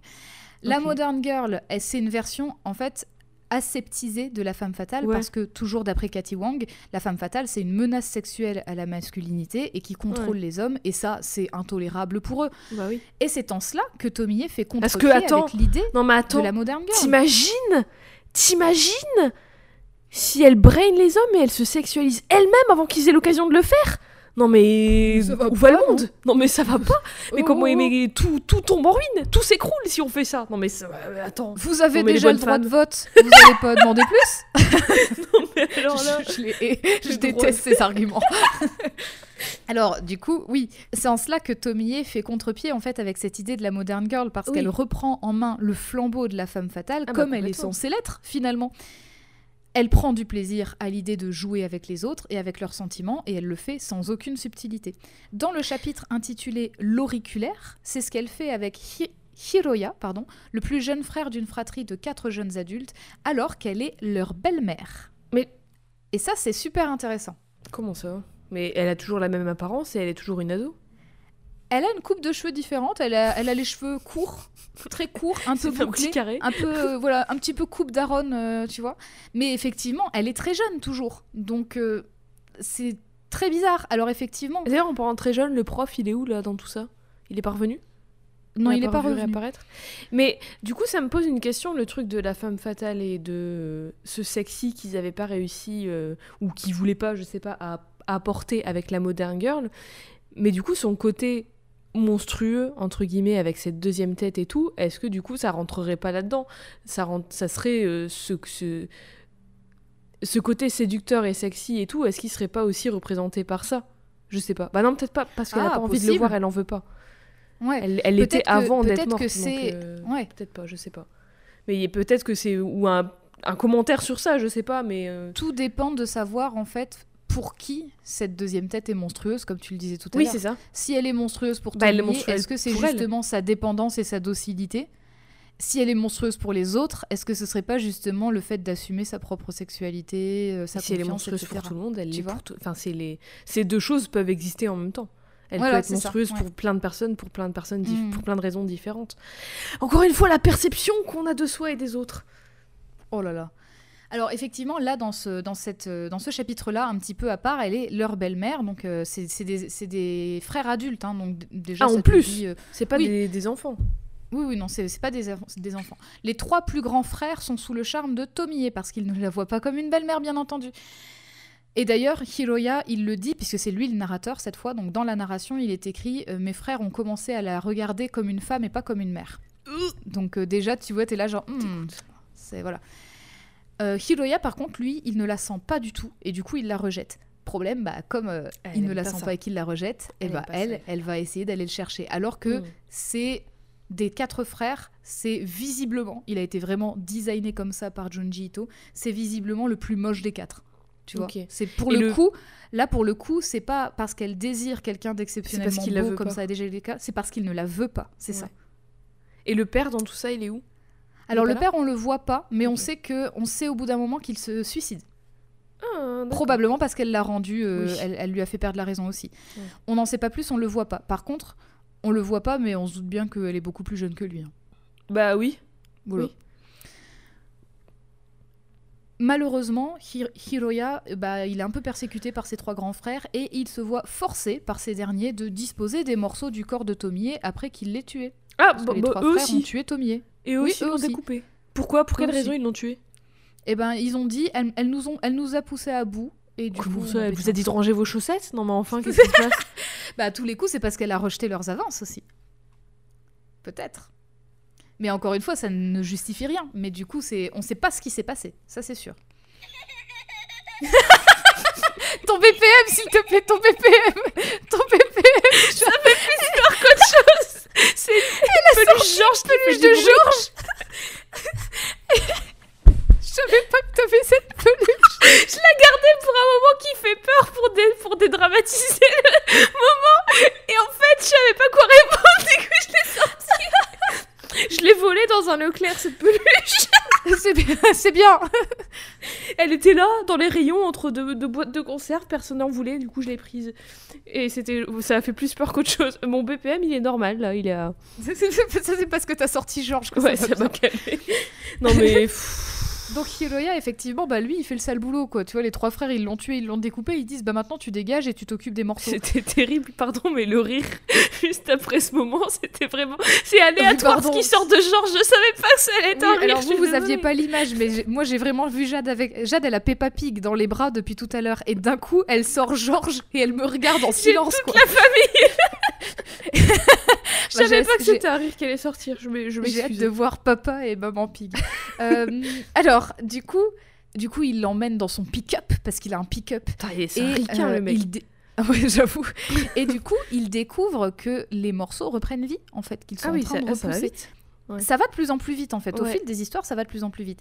Et effrayé de voir ça, il prend fuite en, laissant tout. Il laisse, il laisse le pick-up, il laisse les morceaux, Tu mets- ouais. il, il laisse tout. Oui, tu Il s'enfuit. Et en fait, il réalise plus tard, en regardant la télé, que les- ses trois frères lui ont fait porter le chapeau, en fait, qu'il est recherché par la police. Les enfoirés. Ouais.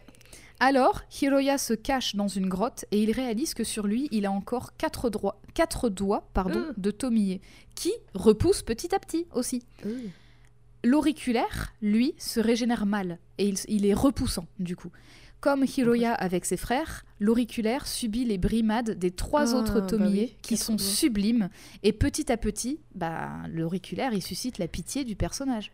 Ce petit orteil va au marché, ce petit orteil. C'est des doigts de main, c'est pas des orteils, mais bon, t'as l'idée. pardon, c'est ça la cantine. hein. Quand finalement Hiroya, après s'être fait tanner par Auriculaire qui lui dit Dis-moi que tu m'aimes, dis-moi que tu m'aimes et tout, il cède et il admet que oui, il aime cette Tomie parce qu'au final il s'y retrouve, tu vois, Ouais. il la sent harcelée comme Elle les autres, comme lui, il avec ses frères et tout. Et ben, elle se moque de lui. Et elle reprend aussitôt une forme parfaite Oh, avant de l'abandonner à son triste sort, heureuse que sa manipulation ait fonctionné. Hmm. C'était juste pour lui faire admettre qu'il l'aimait. Pour avoir la vois. satisfaction, ouais. C'est ça. D'ailleurs, on remarque que cette Tomie qui a pris le rôle d'une belle-mère, c'est une sorte d'exception notable quant à son statut d'éternelle jeune fille, entre guillemets. Euh, alors bien sûr, elle est toujours aussi belle, et même si, comme je le disais, on voit pas le dit père des quatre frères, on se doute bien qu'elle est beaucoup plus jeune que lui. Quand bien même, cela change des rôles de lycéenne ou de jeune Mhm. femme que l'on voit dans d'autres chapitres, parce que, comme Tomie, elle embrasse ici le rôle d'une belle-mère, ben, on attend d'elle, selon le schéma patriarcal, qu'elle valide tous les choix des hommes de sa vie sans se questionner, qu'elle soit douce, attentive, altruiste, enfin, qu'elle materne aussi, tu vois. Mm. Qui est pas juste la docilité de la jeune fille, euh, enfin voilà, de l'adolescente qui sait pas trop et tout, que en fait, bah, elle soit soumise à un mari, là, elle a quatre Mm. fils, enfin voilà. Et on se doute bien que bah, c'est pas ce que Tomie va Bah faire. c'est pas Tomie ça. Et au final, quand elle se régénère à partir des quatre doigts retrouvés par Hiroya, elle n'a même plus l'apparence de la Tomie belle-mère où je disais Oui. qu'elle avait une coupe de cheveux différente et tout. C'est l'apparence de la ouais. Tomie originale, celle Mhm. qui a des longs cheveux noirs et une frange. Donc elle redevient la Tomie adolescente en Mhm. repoussant. Quoi. Dans le fond, peu importe le rôle qu'elle se donne et peu importe ses rencontres, ses renaissances, elles sont cycliques hein, de toute façon. C'est Mhm. comme si elle avait un remède miracle de jouvence infini. Voilà. Mhm. Un peu douloureux, mais ça, Oui. voilà, ça marche. À d'autres occasions, comme dans les chapitres intitulés La fille adoptive ou encore Les forcenés, on réalise que Tomie peut avoir la forme d'une fille plus jeune qu'une adolescente. Dans le premier chapitre cité, c'est sa mère d'adoption qui va perdre la raison la première, parce qu'en fait, elle est obsédée par la jeunesse et la beauté de sa fille adoptive. Genre, genre elle est tellement obsédée en mode t'es tellement belle, t'es tellement jeune, qu'elle lui prend le bras et elle lui suce la peau en espérant que ça... ça, ça- c'est trop random Mais là aussi, tu vois ça. En plus, pareil, c'est grotesque comment elle est montrée, oui. cette dame, elle est pleine de rides et puis elle lui suce la peau comme ça. Et du coup, Tommy, elle est en mode arrêtez, mère, je ne peux pas et tout. tu vois, c'est n'importe quoi. Ok, d'accord, très bien. Et donc, tu vois là, en fait, la... sa mère adoptive, elle perd la raison, mais du coup, pas, pas dans le but d'avoir Tommy en tant qu'objet, mais dans le but d'avoir la même jeunesse Ouais. aussi. Et C'est, elle d'être est... aussi jeune qu'elle. Elle regrette une jeunesse passée, tu vois. Et d'une certaine manière, elle est aussi sous son charme, mais différemment que les hommes peuvent l'être en fait. Voilà, c'est ça, c'est différent. Dans le chapitre Les forcenés, on réalise que plusieurs jeunes filles dans des familles différentes sont des copies conformes de Tomie, sous les noms de Ayaka, Miho et Mai, et que toutes les trois ont entre 7 et 8 ans, et toutes les trois, elles sont réputées odieuses et incontrôlables. Ouais. Également, toutes les trois ont subi, Incontro- quand elles étaient bébés, Incontrôlable, vraiment, ce mot. je cite, c'est, comme non, ça mais oui. écrit. Également, toutes les trois ont subi une agression à la seringue alors qu'elles étaient bébés par un inconnu dont on ne connaît pas le visage. Et en fait, du coup, on- en reliant les pièces, on, comprendra que cet inconnu, en fait, il, il, il injectait des cellules de dans des, euh, dans des bébés filles C'est le pour euh, les faire euh, évoluer en tant que Tomie. C'est le prof, l'inconnu. C'est pas le prof, c'est un autre gars.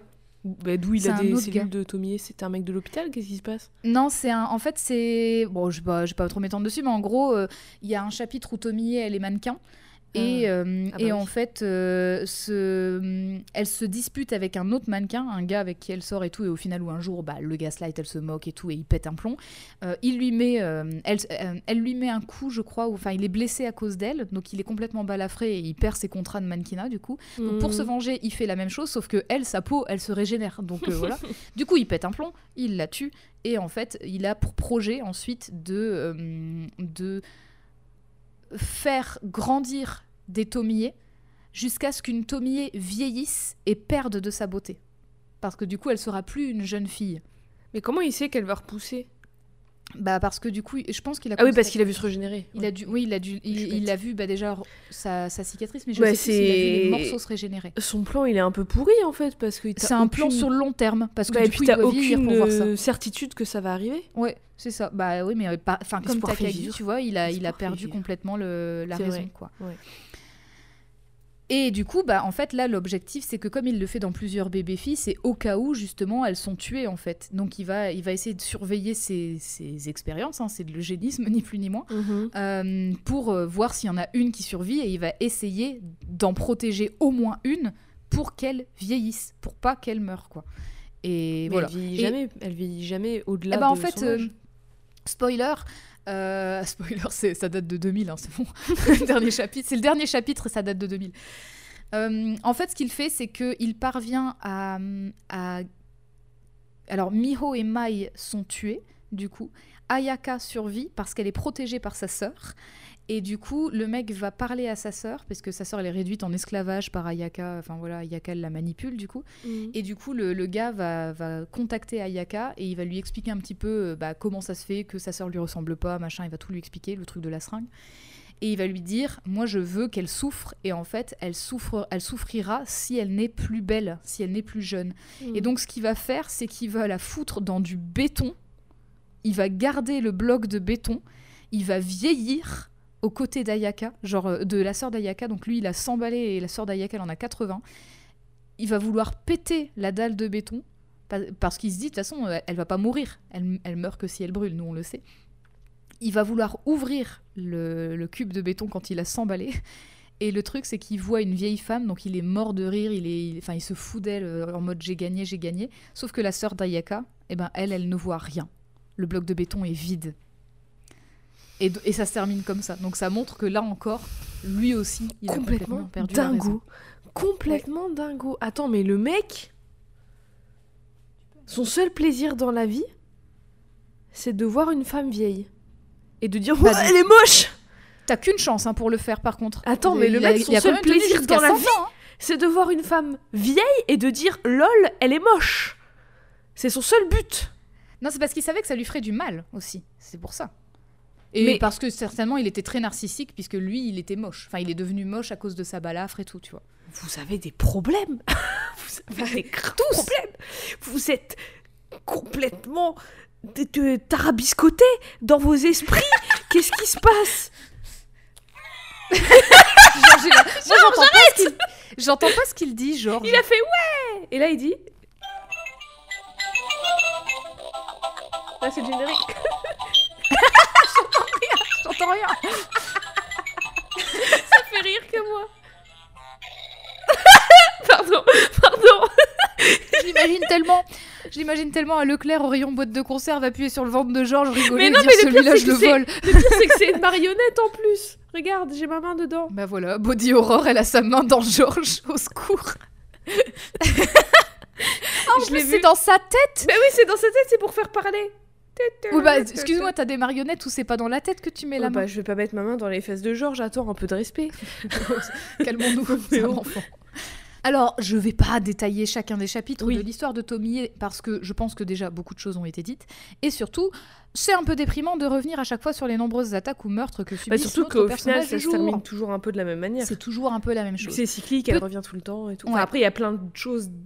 C'est différent, c'est différentes histoires. Là, par exemple, le truc avec le truc de béton et tout, il y a toujours des Ouais. choses différentes qui sont soulevées et qui sont abordées. Mais grosso modo, à la fin, il y a un mec qui meurt et elle qui, qui, bah, qui revient parce qu'elle est immortelle, quoi. Ouais, c'est ça. Petite parenthèse par ailleurs à ce sujet, mais Et- quand j'ai acheté donc euh, Tomie, le manga en intégrale, j'ai dû lire le manga sur beaucoup, enfin plusieurs jours, plusieurs, Oui, je sais plus combien, mais quand même voilà, plutôt qu'une seule traite. Tu m'étonnes. Euh, non pas parce que c'était long ou j'étais fatiguée, mais parce qu'en fait c'est sacrément badant. ouais, bah ouais. Donc euh, voilà quoi. C'est pour ça que j'ai pris mon Georges avec le générique de Peppa Pig au cas où. Mais ouais, et du coup, j'ai une question aussi. Est-ce qu'elle tue des meufs. Non. ou est-ce que des meufs meurent à cause d'elle? Oui, mais c'est pas elle qui les tue. Genre, euh, quand les trois euh, gamines, là, Mi- Miho, Mai et Ayaka, qui sont des copies de Tomie, Ouais. euh, se rendent compte qu'il y a d'autres Tomie dans la ville, elles vont charger des garçons de, les tu- de Ouais, tuer les autres. Toujours la violence des hommes sur les femmes. Voilà. Mm. Euh, Et ouais. la, sa mère adoptive va mourir aussi. Oui, mais euh, c'est parce pas elle qu'en fait, qui va ça, la tuer. ça- Ouais, non, c'est pas elle qui va la tuer, elle va se suicider. Ouais. Parce que Après, elle ne parviendra pas à redevenir jeune Oui. comme ouais, sa fille adoptive. Donc en fait, c'est par désespoir, euh, voilà, c'est. ouais. Donc en fait, elle ne, elle ne tue jamais réellement. Mais c'est intéressant quoi, ce fait. truc de. euh, C'est le truc que tu disais avec la personne qui disait que en gros c'était. euh, Elle manipulait les hommes et après les hommes la tuaient pour ça. Parce qu'elle les a manipulés. Ce que je. Enfin en gros c'était ça qu'elle disait à la personne. Bah, c'est comme ça, c'est comme ça que je le comprends. Quand, Oui. Enfin vraiment, quand tu lis Mais- la façon dont c'est écrit, euh, oui. Et ma question et ça rejoint ma question de tout à l'heure de est-ce qu'il y a des gens qui est-ce que tu avais vu des gens qui disaient que c'était un peu de sa faute et tout et qu'elle l'avait mérité et tout? Peu importe en tout cas le notre avis sur la question dans tous les cas il y a un dénominateur commun à tout c'est elle qu'elle soit responsable ou pas des, des décès des personnes, ou que ce soit leur fascination pour elle qui est une- en partie responsable du fait que bah, il soit devenu fou, ou qu'il soit devenu euh, que cette dame elle s'est suicidée parce qu'elle n'arrivait pas à, être- à atteindre cette beauté et tout. il y a le même dénominateur commun à chaque fois, c'est elle. Mm. Je dis ça d'une façon la plus neutre possible.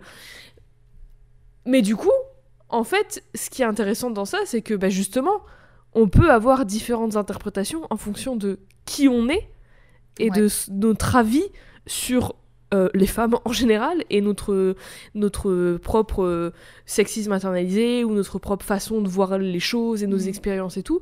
Parce que tu peux très bien interpréter ça comme bah c'est de sa faute ou tu peux interpréter ça comme ça comme bah non en fait c'est pas euh, enfin elle est c'est la la comment dire? Par exemple la meuf qui voulait être aussi belle qu'elle c'est pas de la faute de Tomier si elle voulait être aussi belle qu'elle c'est pas de la faute de Tomier si elle est perçue comme ultra belle et tout c'est la Mhm. faute de plein d'autres facteurs.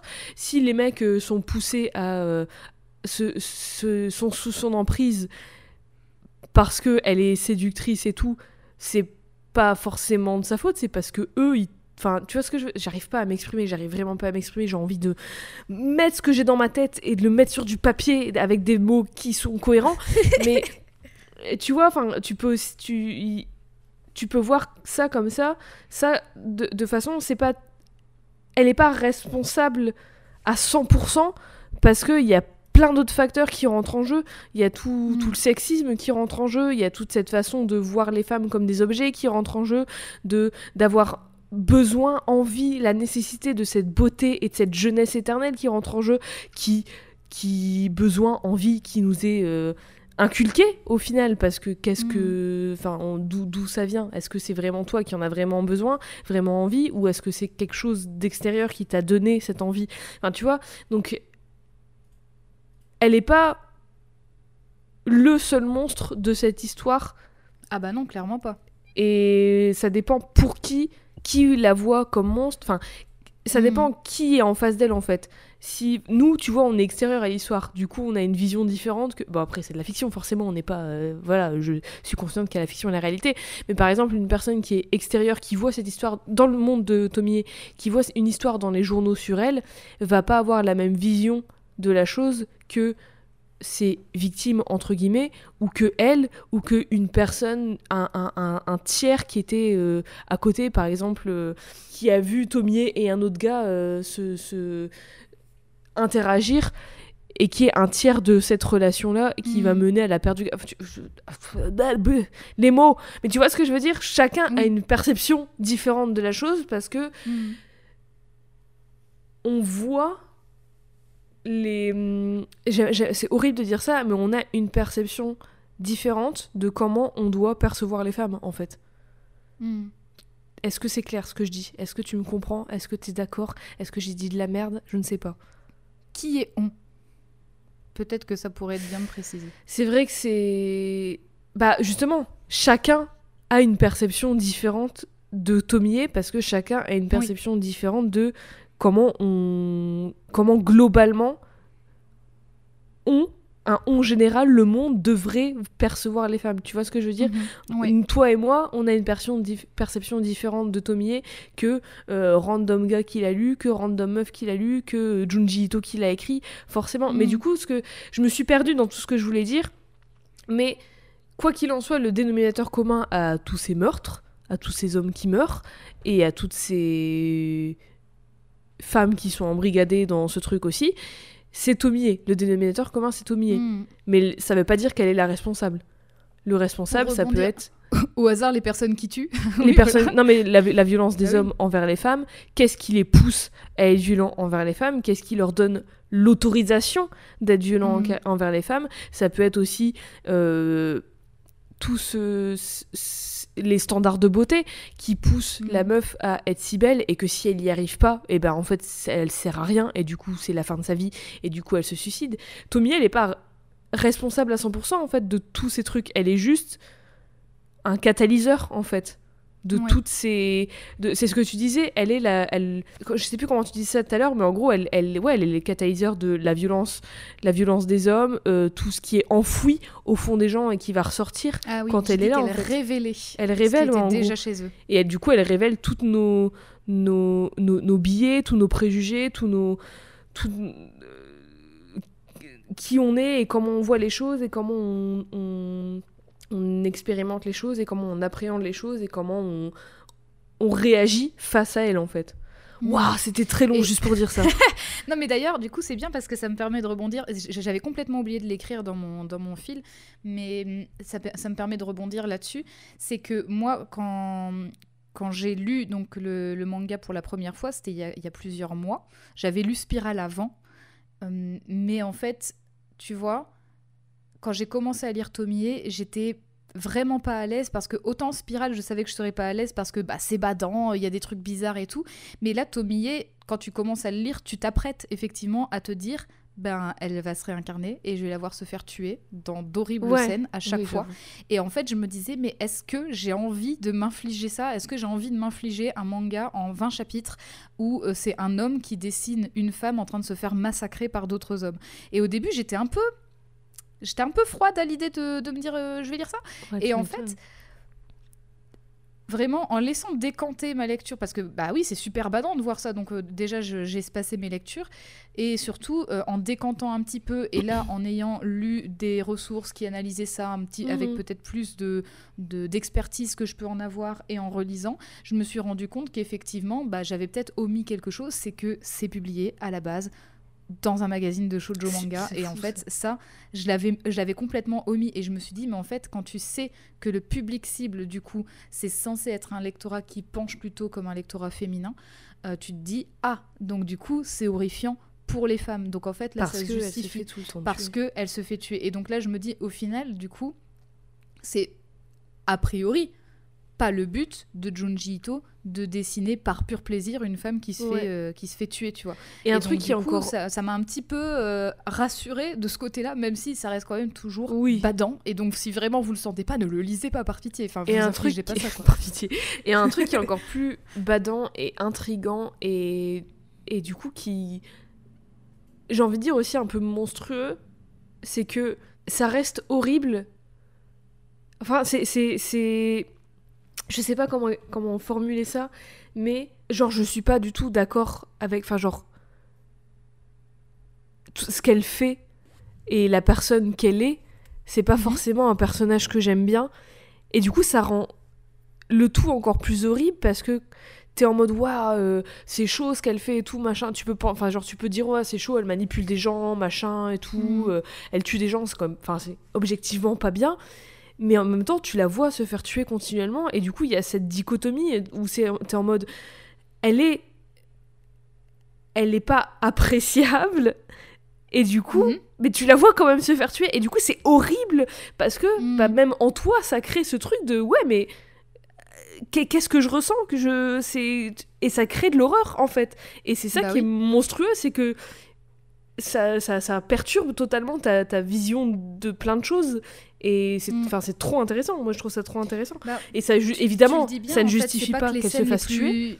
plus- Ouais. mais c'est c'est c'est très déboussolant en fait Bah, tu le dis bien, c'est pas que, en fait, c'est pas que les scènes les plus violentes hein, qui sont badantes. euh, En fait, c'est vraiment l'ambiance en général et ce que toi tu ressens quand tu lis ça.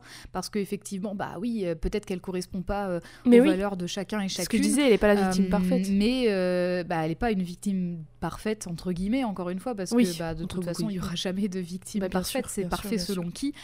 Mais effectivement, bah, est-ce qu'on a vraiment envie de, de voir, de la voir à chaque fois subir une violence euh, permanente comme ça et Bah quand bien même ça, la- ça l'aide à proliférer aussi, parce que du coup, euh, enfin, je veux dire, quand les mecs la, la, la découpent en morceaux, c'est autant de nouvelles Tomie qui vont se créer. Donc c'est aussi euh, un moyen pour elle de se multiplier, tu vois. Mais c'est Ouais. vraiment dans la violence que ça se crée à chaque fois, quoi. Donc c'est, enfin, c'est quand même atroce. C'est un moyen pour elle de se multiplier, mais ça reste atroce.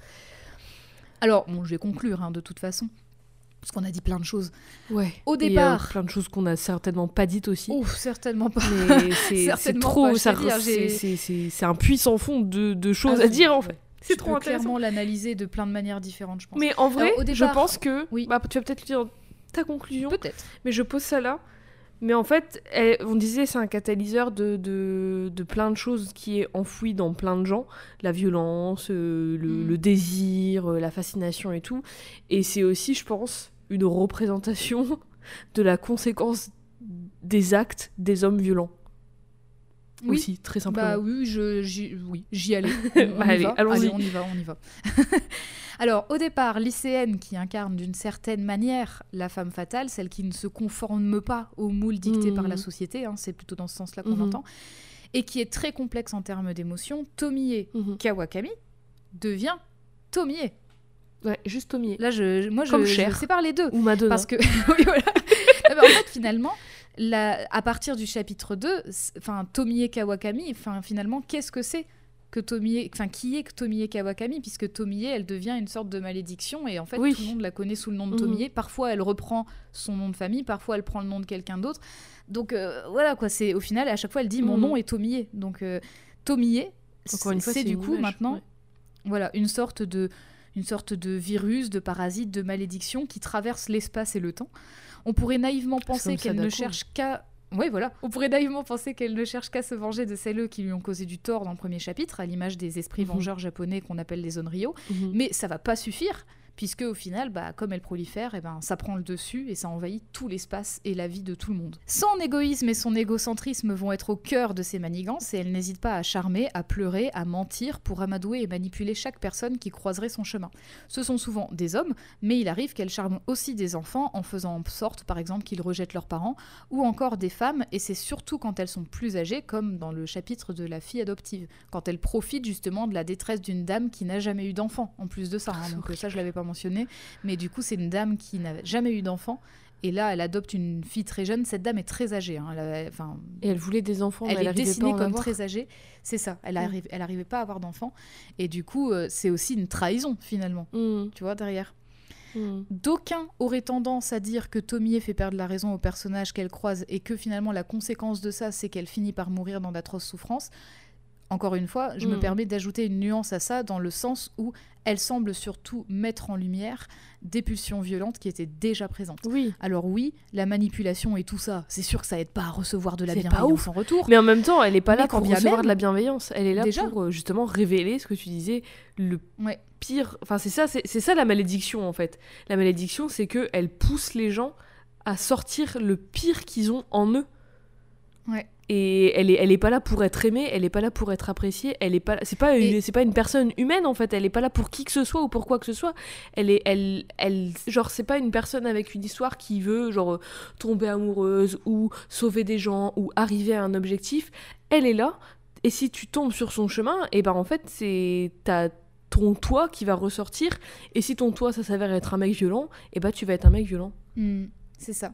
Et alors du coup, justement, je disais que euh, oui, la manipulation, ça aide pas à recevoir que de la bienveillance en face, quand bien même les personnes les plus violentes envers Tomie, comme tu l'as dit, ce sont des hommes, et ça c'est quand même plutôt criant quand on voit qu'il n'est pas impossible à côté de ça que des meufs perdent la raison à son Oui. contact aussi, sauf que les meufs ne la tuent pas. elles. Jamais elle la tue, bah oui. Et c'est justement en ça qu'il est intéressant de considérer que cette héroïne n'est pas Elle juste préfère une héroïne d'un manga d'horreur, c'est l'héroïne d'un manga shoujo, d'un shoujo manga. Ouais. Son histoire, elle est a priori destinée à un lectorat plutôt féminin au départ. Et c'est pas rien on a encore en tête les propos de Cathy Wang au sujet de la femme fatale et de la modern girl. Tomie n'est pas une modern girl, à savoir une meuf un peu cool mais qui reste quand même docile et dépendante. Non, non, non. Elle est celle qui fait peur au patriarcat, celle qui court à sa perte, à la perte du patriarcat, hein, j'entends, et quand bien même celui-ci voudrait l'éliminer, elle ne fera que renaître inlassablement, tout en, tout en se multipliant, tout ça pour continuer de tourmenter celles et ceux qu'elle croise. Justement, je retire ce que j'ai dit. Je pense qu'elle fait pas ressortir le pire de qui les gens sont vraiment, mais je pense qu'elle fait ressortir les pires facettes du patriarcat et de ce qu'il dit aux gens qu'ils doivent être. Je m'explique. Les hommes, quand ils la croisent, ils sont sous son emprise et tout, et euh, inévitablement, ils deviennent violents. Les femmes, quand elles arrivent jusqu'à la mort, quand elles, euh, quand elles la rencontrent, c'est elles qui se donnent la mort parce qu'elles n'arrivent pas à atteindre un, quelque chose qui devrait être un objectif pour les femmes et que Tomie a. Ou alors elles sont euh, bouffées de remords, enfin genre Oui, Reiko, voilà.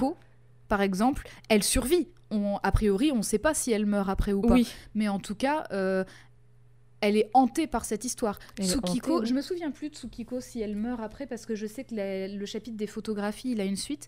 Euh, mais en tout cas, Tsukiko, à la fin du chapitre les photographies, le deuxième, le- celui qui suit, je me souviens plus, mais à la fin du chapitre les photographies, malgré tout ce qui se passe dans sa maison, et putain, il se passe beaucoup de choses, elle, elle frôle la mort à plusieurs reprises, elle ne meurt pas. Par contre, euh, il y a énormément de sang dans sa chambre suite à tout ce qui s'est passé, et du coup, elle explique, enfin à la fin, la narration, euh, dans la narration, elle dit, j'ai eu beau nettoyer le sang, il n'est jamais parti. Et donc du coup, tu sais qu'elle sera toujours hantée Ouais. par ça. Mhm. Il y aura toujours ça, la présence de Tomie d'une certaine manière qui sera là, quoi. Ouais. En fait, Tommy, elle, Ouais. elle vraiment, elle représente le pire du patriarcat. Enfin, tu vois ce que je. Enfin, pas, c'est pas elle, elle l'est pas. C'est tellement bien dit. Non, mais tu vois ce que je veux dire? Oui, elle, pas- révèle le pire. Ouais, elle du révèle, ouais, exactement le pire du patriarcat. La violence et le l'impossibilité d'arriver à, à- à- à des idéaux féminins Mm. qui, imposés quoi enfin je, je écoute ça Mhm. fait deux heures qu'on parle euh, hein déjà au bout de dix minutes je savais pas parler Il me reste quatre lignes. Allez on y va. je tiens le coup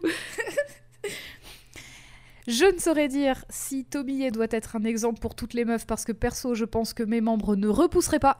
oui non euh, oh. Mais allez voilà. pas finir en, en petit, petite Moi, avec des petits bras et des petites voilà. jambes hein. Euh, mais en tout cas, on ne peut pas lui enlever le fait que malgré le charme qu'elle fait aux hommes, elle est indépendante, elle sait et elle dit ce qu'elle veut, et rien qu'avec ça, ça fait d'elle quelqu'un d'éternel et surtout d'éternellement libre. Est-ce C'est que vrai. tu as des questions? Bah, j'ai pas de questions. J'ai juste, du coup, pour rebondir sur cette, ces, ces dernières phrases, ce que je disais, en fait, c'est pas vraiment. Et même ce que tu disais avec le fait qu'elle s'appelle Tomie et puis Tomie Kawakami, c'est que c'est même plus un personnage, c'est même plus une personne, c'est une idée. Et donc, du coup, elle a pas besoin d'être un modèle, elle a ça. pas besoin d'être un exemple, elle a pas besoin d'être Oui. qui que ce soit pour, pour qui que ce soit, ou quoi que ce soit pour qui que ce soit. Elle, a- elle, elle est juste, elle existe, et son existence va être euh, euh, une, une pierre dans les histoires des autres. Tu vois ce que je veux dire? Une pierre angulaire Ouais. dans les histoires des autres. Elle va être.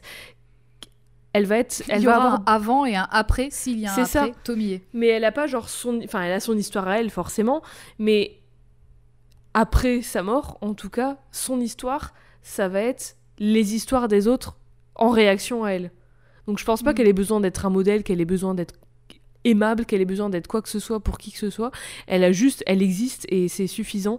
Et c'est suffisant pour dire assez beaucoup de choses sur elle. Oui. et, et- et je la trouve trop intéressante. Voilà. Voilà je la trouve trop trop intéressante. Est-ce que tu as une note, une échelle de valeur? Ouah, ça fait si longtemps que j'ai pas réfléchi. Euh, une échelle de valeur sur. C'était qu- quoi Quelle année? 1987 Non, sur 42. 80 87, le 42. début. Avec les 42 morceaux. 42 pommes de terre, sur 42 petites patates Oh. avec des bras et des jambes. Avec des petits bras et des petites jambes. Je vais mettre la note de Tommy. Ah, je sais pas. Je veux, que la, je veux que la patate avec des petits bras et des petites jambes, ce soit la mascotte de Codet. je vais, je vais apprendre à faire, je vais apprendre à faire des peluches juste pour ça, je te le dis. Oh putain. Euh... hmm, Je sais pas du tout quelle note mettre. En fait, je sais pas quoi noter. Parce qu'en fait, j'ai très envie de oui, mettre c'est dur. Il y a beaucoup de choses à, beaucoup d'angles à. à Bah, puis c'est aborder, ce que, comme je disais, c'est pas. Elle est même plus vraiment. un- Enfin, si, c'est un personnage, forcément, mais. Bah, il est... je vais lui mettre 42. Je vais Oh lui mettre là là 42 parce que. Elle est. Enfin, j'aime trop. Je la trouve trop intéressante. Et, Enfin, j- genre, quand t'as dit que. Quand elle sait qu'il y a d'autres versions d'elle et que ça lui plaît pas, j'ai dit c'est génial parce que je trouve C'est une ça trop bonne idée. c'est une trop bonne idée. Ça rajoute tellement de couches à, à explorer. Ça parle de plein de choses. Ça parle de la monstruosité, ça parle de l'image, ça parle de du patriarcat, du sexisme, de la violence, de. Enfin, je, je la trouve trop intéressante. Et même avant qu'elle devienne Tomie, le- l'esprit, le fantôme, la malédiction, tout ce que tu veux, même là, je la trouvais intéressante, le fait que justement, elle soit pas dans ces cases, dans ces codes de euh, la protagoniste conventionnelle euh, qui fasse le consensus auprès de tout le monde, que tout le monde puisse apprécier, qu'elle soit vraiment...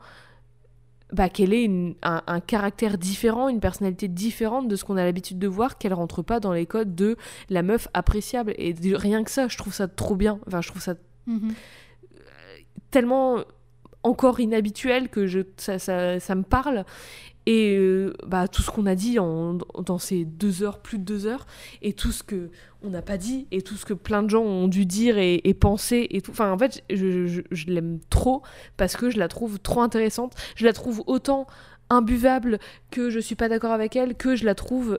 euh, que j'ai de l'empathie pour elle en fait. Et c'est ce que je disais tout à l'heure, c'est que elle te met face à des trucs auxquels t'avais pas forcément pensé, elle te met face à tes propres contradictions, tu sais pas quoi ressentir euh, face à elle, face à ce qu'elle fait et face à ce qui, a lui, ce qui lui arrive parce que tout est horrible et tu sais pas où te positionner et tu sais pas quoi ressentir. Enfin si, je sais que ressentir que les, les mecs du début qui l'ont tué et qui l'ont découpé, c'est des gros chiens de la casse qui...